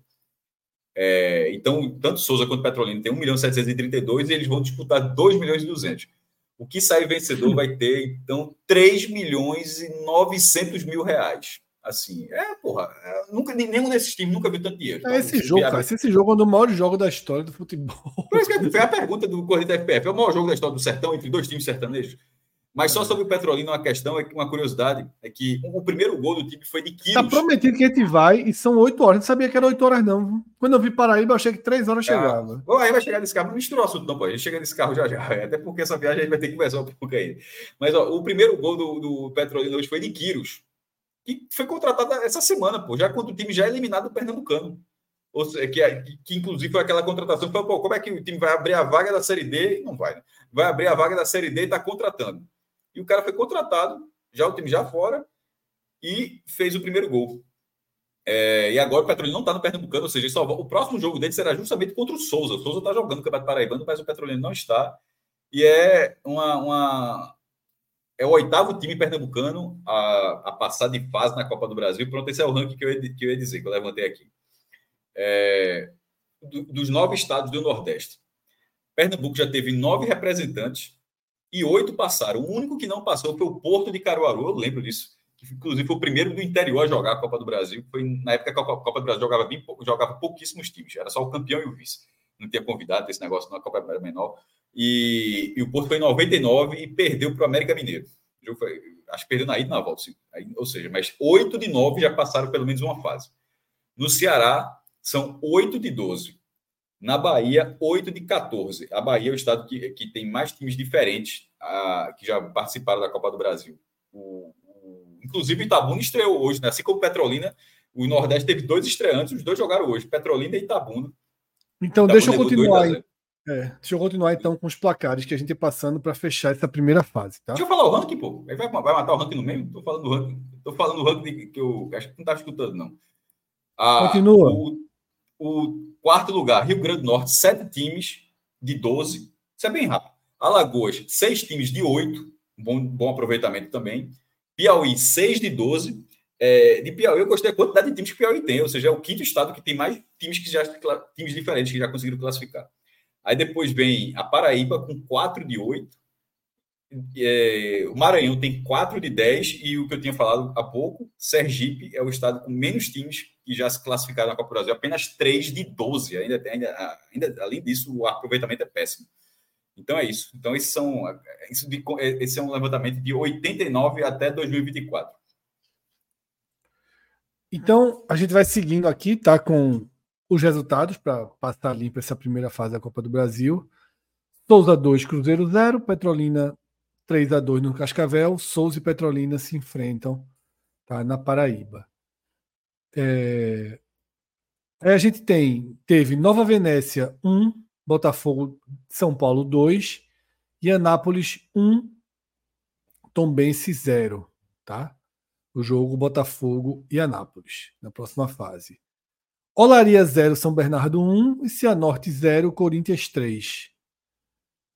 O Maitá 1, Sampaio Correia 1. Então, outra classificação aí do futebol do Nordeste, com o Sampaio conseguindo esse empate com o Maitá. E o Ferroviário bateu o Maranhão fora de casa, né? Impediu o clássico maranhense, né? A gente poderia ter um Sampaio e Maranhão na segunda fase, mas o jogo será Sampaio e Ferroviário Tá? Na, na, na chave 9 chave 10, é justamente a chave do Fortaleza. Então, será no domingo, 8 e meia da noite. Fortaleza. Chega vai tarde, ser tarde, Minhoca? O jogo vai terminar 10 e meia da noite. Eu vou chegar em casa acho que 11 e meia. É... Fluminense e Fortaleza, tá? Quem vencer terá o mando de campo contra o Retrô, né? Time de Pernambuco. Pernambuco passou Aliás, os três times. É o terceiro duelo nordestino. Já tem Souza e Petrolina, Sampaio e Ferroviário. Isso. E quem passar desse duelo, porque são nordestinos, é. pega o Retrô, que é também. Exatamente. Retrô, é possivelmente Fortaleza e Retrô.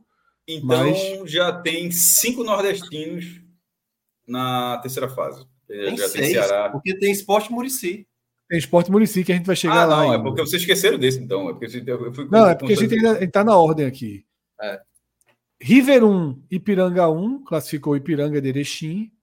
Porto Velho 1, Remo 0. Uma pequena zebra aí, mais uma é, zebra. É, o, o, o, confronto carioca, que já foi citado nesse programa, Audax e Portuguesa do Rio, 0 a 0 classificou a Portuguesa. Tá?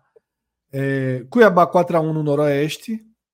ABC e 13, um bom duelo nordestino, foi 1 a 1 classificação do ABC, que recebe o Brusque, tá?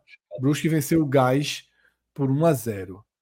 Aqui a gente chega em outro resultado surpreendente e que de certa forma foi bom para o esporte, porque trata-se de um adversário direto na Série B.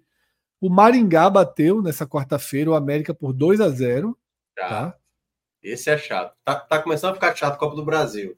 Deu no Flamengo é. ano passado. Tirou o Sampaio. É, é, essa, essa, essa e... queda do América talvez seja melhor. Não, mas o América é pote 1, seria pote 1. É, 1. O América seria pote 1. Não, ok. Então, 2 a 0 Maringá, que agora recebe o Amazonas, tá? O Amazonas tirou o Independente, que foi outro time do Amapá na competição. Série B aí, né, Amazonas? Isso. Vila Nova de Nova Lima eliminou a Aparecidense 1 a 0 esse é curioso. Esse é curioso porque o Vila Nova desistiu da Série D por falta de dinheiro. Acabou de ganhar. E aí arrumou o dinheiro, né?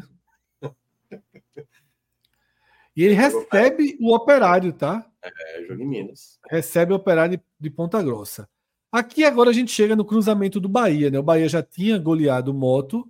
Uhum. E vai ser um cruzamento chato. Pelo que o Bahia está jogando fora de casa, não é o mesmo time tão envolvente da Fonte Nova, tão intenso, né? Teve uma dificuldade hoje considerável para vencer o CRB. O Bahia vai a Caxias, tá? Enfrentar o Caxias. É um jogo de. O Bahia continua favorito, mas é um jogo, não tem um empate. É um jogo de dificuldade moderada, né, Cássio Minhoca? Tem, uma, é. tem um, um degrau para o Bahia chato aí na próxima rodada, né? Era um jogo é. esperado esse Caxias e Bahia, né? Esperado, esperado. Sobretudo por Alexandre que mora lá, né? Era, é, apesar da dificuldade, ele estava torcendo muito para que, é, para que fosse. Ele, ele... É, o, o, jogo aí sempre se torna mais complicado na segunda fase, porque pênaltis é. A técnica, muitas vezes, né? O time de mais qualidade não quer dizer, né? Afogados eliminando o Atlético Mineiro, Ferroviário eliminando esporte, vários casos de equipes. Ceará no passado caindo para o Ituano. Segunda fase, esse empate da primeira fase tão bom é, né, para quem joga por ele, por ele, na segunda fase se torna um traiçoeiro. O Caxias é o atual vice-campeão gaúcho e conseguiu, depois de muito tempo, sair da Série D. Conseguiu, conseguiu, conseguiu acesso. Então, pega. pega e, e, e considerando que ele vai jogar a Série C. A gente estava falando, tava falando que para a Série D, pô, vai ser o maior jogo. Pense na lógica do Caxias, como ele vai ver esse jogo. Vai dizer, ó, ele vai, ele vai jogar a Série C assim, ó, meu irmão, ó, a chance de montar o time está nesse jogo. Ou de, ou de parte do time, pelo menos. Então, é. vai, ser, vai ser assim, uma mobilização. É o jogo mata-mata clássico, assim, de, de, Copa do Brasil, mas é um jogo, é um jogo duro, tá? obviamente vai ter uma diferença técnica dos elencos, isso é, é óbvio. Dos clubes grandes que a gente passou até aqui, mas eu não queria, é pegar, esse, eu não queria pegar esse confronto, não. Eu não queria pegar é muito duro, pô. Muito duro. Isso, e outra, até porque você já teve Caxias em, em, em, momentos ruins, pô. É, sempre, é um time tradicional, já é um time tradicional, mas já, que, que você já pegou ele em momentos assim, é, sem divisão, fez o Campeonato Gaúcho ruim. Não, nesse momento ele continua sendo competitivo no, no Gaúcho de 24, é o atual vice-campeão estadual e veio de um acesso. Então, assim, na verdade, é, o Bahia vai pegar é o contrário do, do, do, do, é o contrário disso. Ele vai pegar, na verdade, o melhor Caxias dos últimos tempos. É, assim, é o, o, não como time, mas como clube.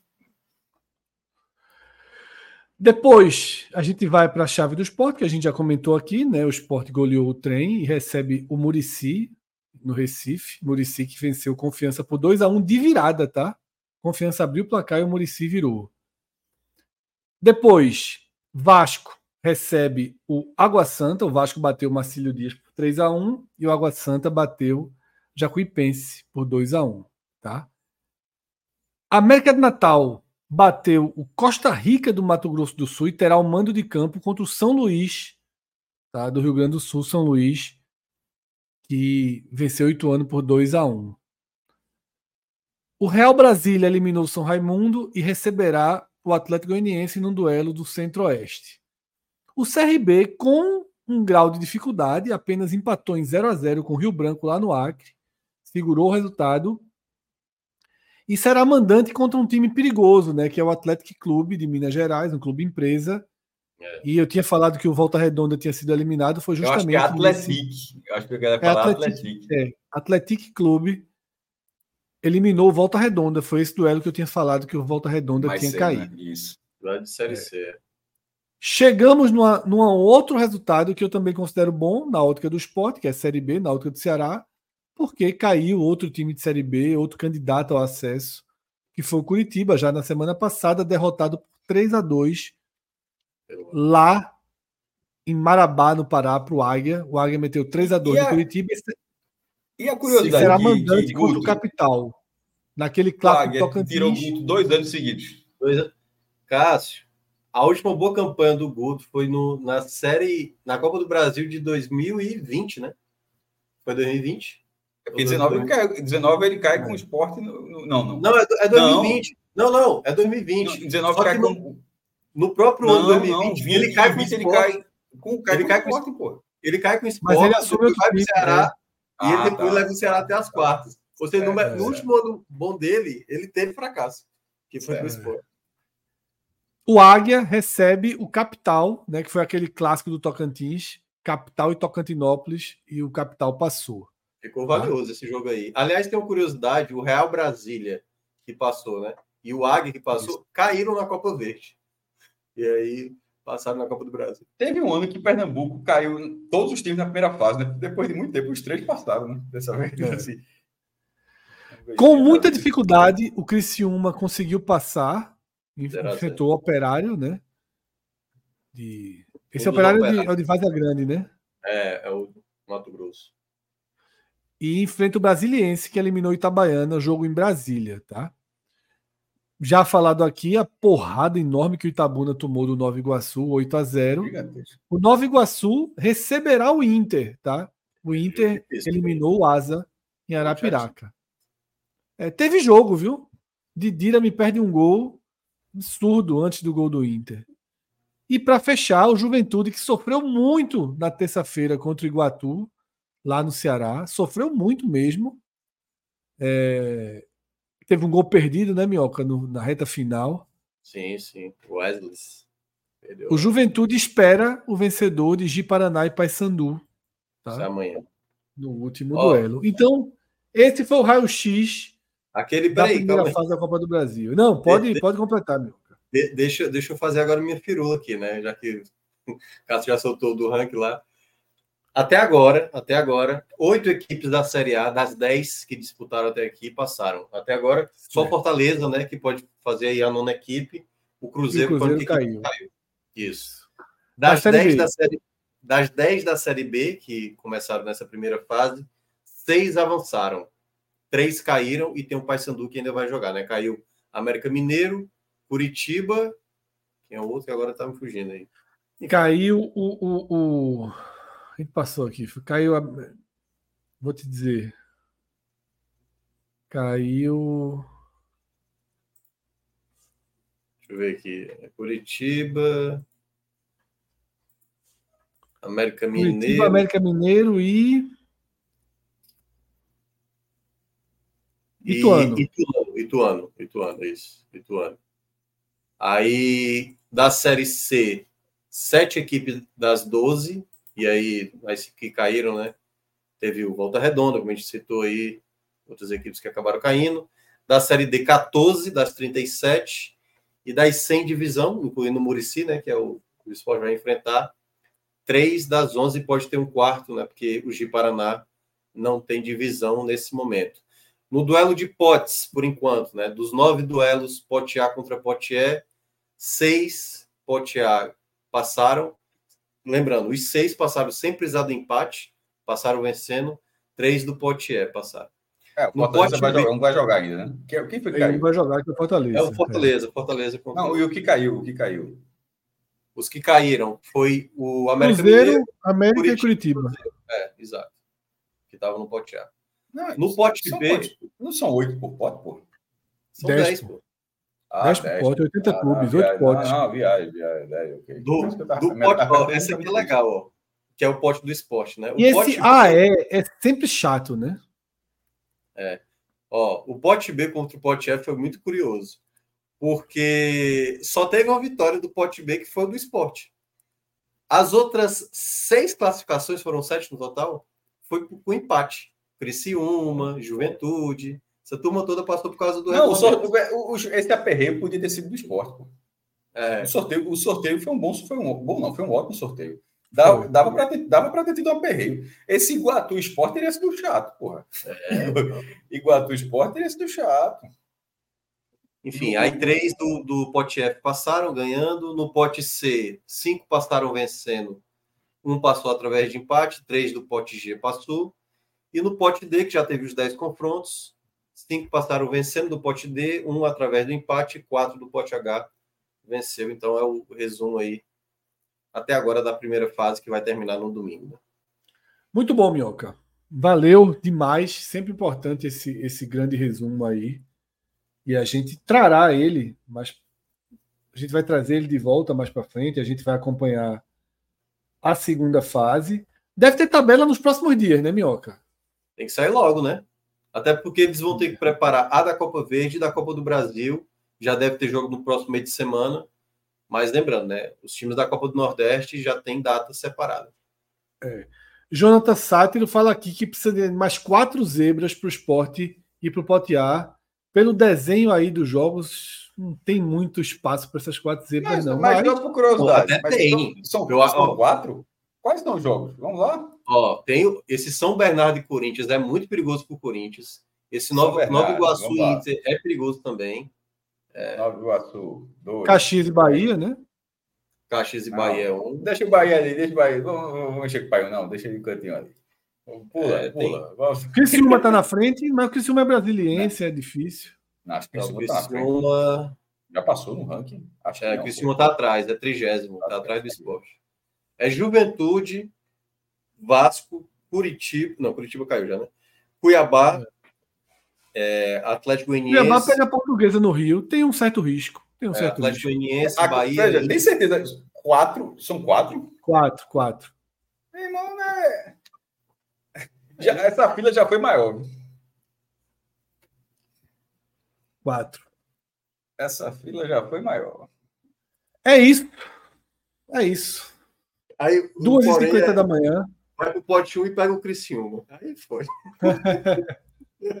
Aconteceu é isso. No, foi exatamente o que aconteceu com o Coritiba. Não, não, com o Sport é. não, com o Coritiba. Isso, Coritiba. exatamente. É. Coritiba foi pro pote 1, aí todo mundo disse: que é o pior time que ficou no pote 2. Era o Sport, foi Coritiba Sport. Isso, eu ia dizer, eu ia dizer pela zona do Sport. O Sport ficou a uma vaga e pegou o melhor. Ah, seria se fosse nessa lógica. Se for para ser pote 1 e pegar o Criciúma, e realmente deixa no 2. É que nem o Valença, né? Deixa aquela história. Deixa no 2, então, meu irmão. Deixa no 2. É. é isso. Valeu, Cássio. Valeu, Minhoca. Obrigado a todo mundo que está aqui até agora com a gente. Na verdade, temos superchats que não foram lidos. Para Minhoca, Minhoca assisti After Sun e para Fred eu assisti Ficção Americana. Hoje, tá, eu quero trabalhar muito de noite, senão de tarde é. eu vou dar um tempinho para mim. Dois bons filmes. Na verdade, Dois um excelente filme, After Sun é excelente, e o outro a, é bom. After Sun, ele. É, é lá dentro, amiga. É uma facada no peito. Né? É, e, e, e, tem outras relações, Minhoca, que cada, as vidas das pessoas são diferentes. E aí você enxerga de forma diferente, assim. É... Ótimo. É, mexeu, mexeu, muito comigo, After Sun. É, After Sun é espetacular.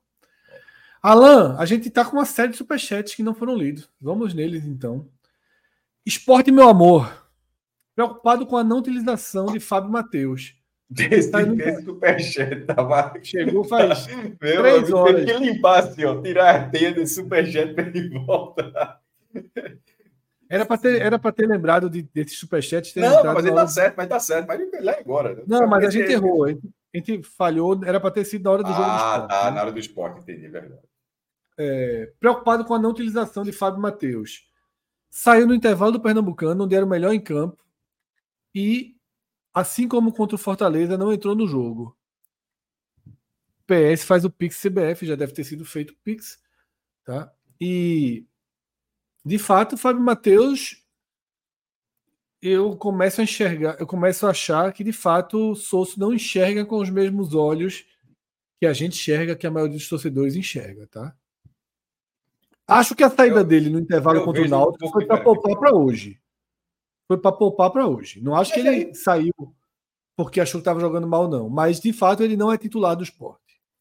Ele, a, a, mudança hoje, pô, você perdeu logo uma substituição para botar um, um volante no lugar de zagueiro. Aí depois o jogo estava definido, não era jogo para Fábio. Fábio Matheus já sabe como. É, era, jogo para recuperar. Era, era, era jogo, tipo, pra... era jogo para tentar recuperar Arthur Kaique, para tentar recuperar Pablo Diego, para promover a minutagem de Barleta. Né? É, é, assim, tipo, a, a, não utiliza, a não utilização é, nessa partida, para mim, ela não, não, não aumenta nem diminui o que se achava antes. Assim, é, ela, não, não, concordo, foi, ela não é mais uma pedra, não. não é uma pedra, mas não. titular, o titular não é. Né? Titular, Pode não ser titular, titular, mas eu acho que é, é, eu enxergo ele como um jogador que continuará sendo. Ah, eu ou, também acho. Totalmente. Ou, possivelmente o não titular mais utilizado na temporada. Já não sei, porque Barleta e Ortiz vão ser muito titulados, utilizados. E... É, pô, mas é, é ataque muda. Mas volante muda demais também. Mas ok, é, tem, tem o, o, os ataques. Mas está, ele, é, ele é desse bloco. Ele é do bloco das substituições que não preocupam. É isso, do cara, do cara que está no banco que sabe que vai, que vai, que vai jogar. É. Vamos lá, seguindo os superchats aí.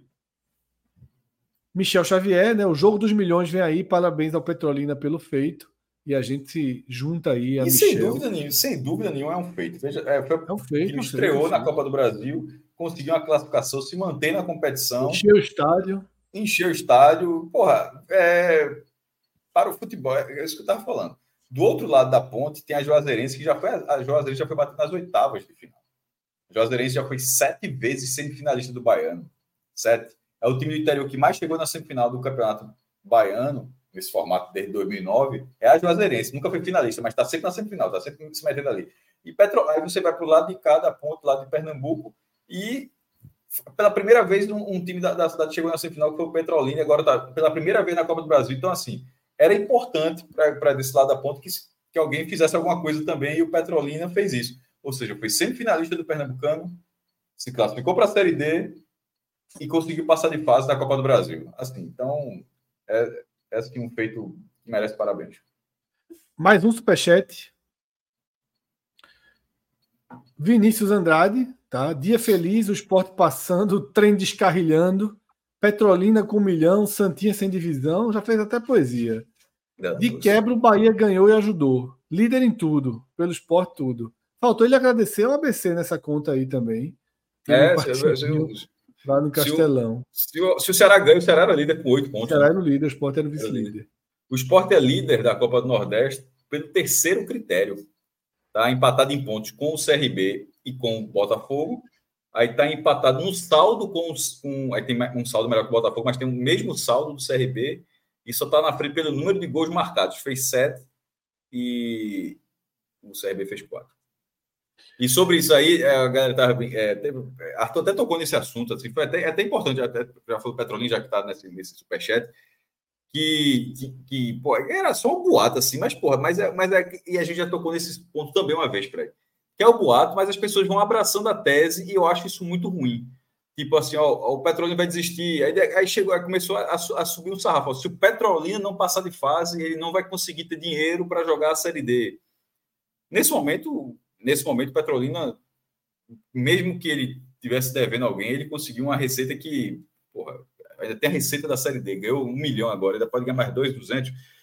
É, e isso, aí Arthur, Arthur Silva, que comenta aqui com a gente, falou, a tuitada dele achei muito, muito prudente, que era falando para outros tricolores assim, galera, não vai rolar essa vaga. Se acontecer, e não vai acontecer, é simplesmente se mudarem o campeonato. O Santa não vai entrar porque alguém abriu uma vaga para o Santa entrar. Ou seja, e até hoje de noite tava, eh, tinha, alguns, isso não é, não é generalização, mas alguns tricolores que não por essas pessoas, mas é porque algum, alguém colocou na cabeça dessas pessoas que havia essa possibilidade. É isso e, e o meu a minha crítica é nesse ponto que eu acho assim que beira a maldade, tá ligado?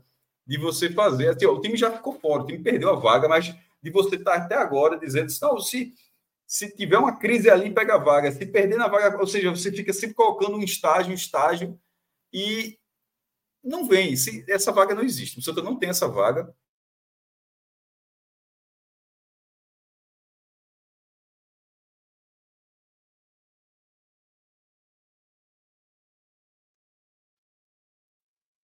Caí? Voltei? Acho que caiu todo mundo um pouquinho. Pronto. É, foi isso. Pronto, Vamos lá, os dois últimos superchats. Alan, por favor. Três últimos superchats. Bruno Costa, fizemos um excelente elenco esse ano, Fred. Basta um ajuste aqui e acolá. Mas o elenco é muito bom. Não seria hora de talvez reintegrar a Ju? Concordo que o esporte monta um bom elenco, sim, do meio para frente. Tem umas carências ainda.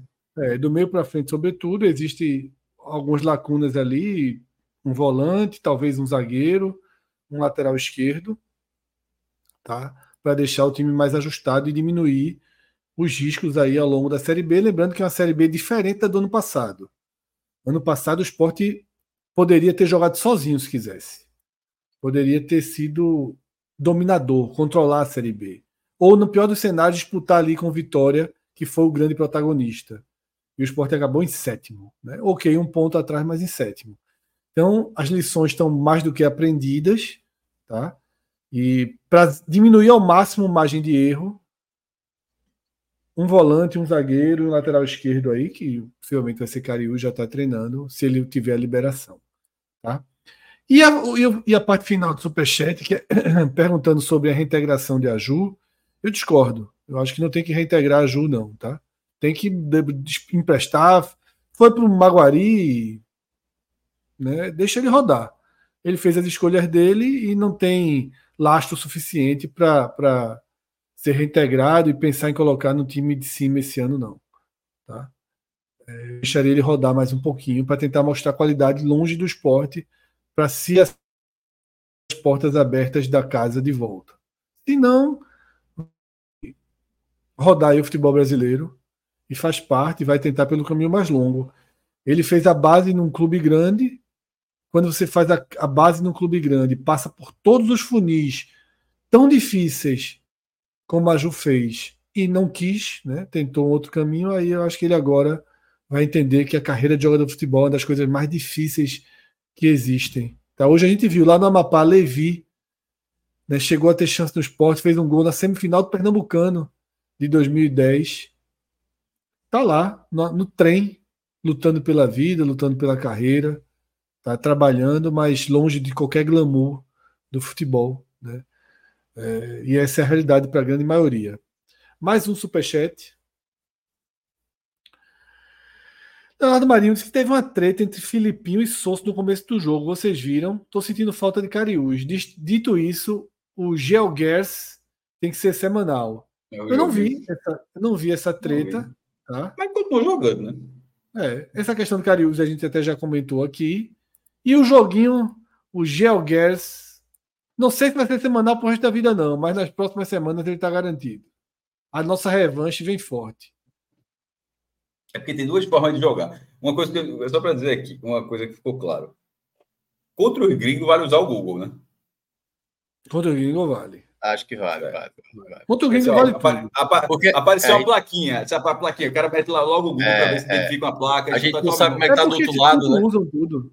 É, é, lá do outro lado pode estar tá fazendo também. Aí tá tudo lá, pô. Não, porque, tipo, ruas assim, rua St. James Street. Porra, deve ter umas 200 ruas com esse nome, mas pelo menos você, vai, você pode filtrar alguma coisa. Então, é, Google sim. liberado no desafio. E se sim, quando sim. for só a gente. Quando sem... for interno, é, exatamente. Okay, exatamente. Okay. E aí, quando tiver Fire Games, aí vai ter um individual, a gente marcando o cronômetro, solta cada um de vocês numa rua e vai sozinho. aí é foda. É, André Luiz mas Araújo. mas se, for Pedro, mas se for Pedro na direção, vai ser foda, viu? Não, é Pedro, meu amigo. É... Sem carteira de motorista, viu? Um Vamos ver se Alan assume aí, se dirige melhor o nosso Street é. View. Pedro ontem rodava, não, não, subia, não subia acostamento, ele queria ir pelo caminho da estrada. Pedro, vai ali para outro lado da rua. Ele gente... ia, rodeava. Fred, a gente tá falando aqui de Copa do Brasil, de Geoguessa, o nome é Geoguessa, é, tudo. Isso. Aí, Flávio Meira aqui, do nada assim, meu irmão. O Náutico que se pô, coitado do Náutico, hora desse tá dando uma secada no Náutico sexta-feira aqui, do nada, tipo, do nada veio uma secada no chat para Náutico e Afogado sexta-feira. Porra. Lá de Petrolina, lá do Sertão, André Luiz encerra aqui a nossa, a nossa live.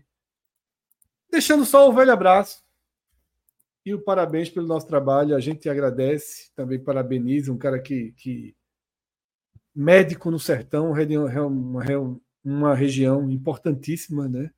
E que precisa de profissionais de todas as áreas para seguir se desenvolvendo. E é isso. Obrigado, André. Né? Eu, se eu te falar que é um negócio aleatório. É, Randolph Rodrigues. Ele é tá com sono não, né, Cássio? Dormiu hoje de tarde, foi? Não. Pô, mas é curioso, pô. A gente não fala curiosidade, né? não é uma pauta, não, é só um negócio. Randolfo Rodrigues é senador pela Amapá. Tuitou sobre o jogo. Parabéns ao esporte que sentiu a emoção de jogar futebol nos coisa de política da porra. Sentiu a emoção de jogar futebol nos dois hemisférios ao mesmo tempo. E também pela vitória, muito comemorada pela Priscila. Deve ser. Desta vez não deu para, para a locomotiva do bairro do trem. E onde tem um bairro chamado trem. Inclusive, teve um cara que foi foda. O cara, o cara perguntou, não sei, vou logo dizer aqui, esse cara. Cássio, qual qual, a última vez que o Sport tem feito um gol no hemisfério norte? Aí eu pensei assim, eu acho que é o gol da vitória contra o Santos, que eu acho que é da barra da esquerda. Mas eu não lembrei nem que tinha feito gol. Mas, que, essa é a estatística da Portugal. Sabe, qual a última vez que o Sport fez um gol no hemisfério norte? Essa foi para quebrar. Pronto, mas fez hoje? É isso. É isso. Taca a faca. Vamos dormir todo mundo, vamos descansar, porque é, seguimos é. em frente. Amanhã tem é, NE45, primeira edição. E a gente se reencontra. Valeu, Cássio, valeu, Minhoca. Obrigado a todo mundo que atravessou aqui mais uma madrugada com a gente. Acho que são mais de 400 pessoas ainda aqui com a gente às três da manhã. tem isso tudo ainda. Tá? Grande abraço, galera. Bom descanso, bom, bom sono aí a todos. Que a gente tenha uma quinta-feira excepcional. Sexta-feira já tem mais futebol, como o Flávio mandou aí. Te cuida, Náutico, que sexta-feira tem que garantir o sono tranquilo dos Rubros também. Abraço, é voltamos com a nossa grade de programação nessa quinta-feira. Valeu.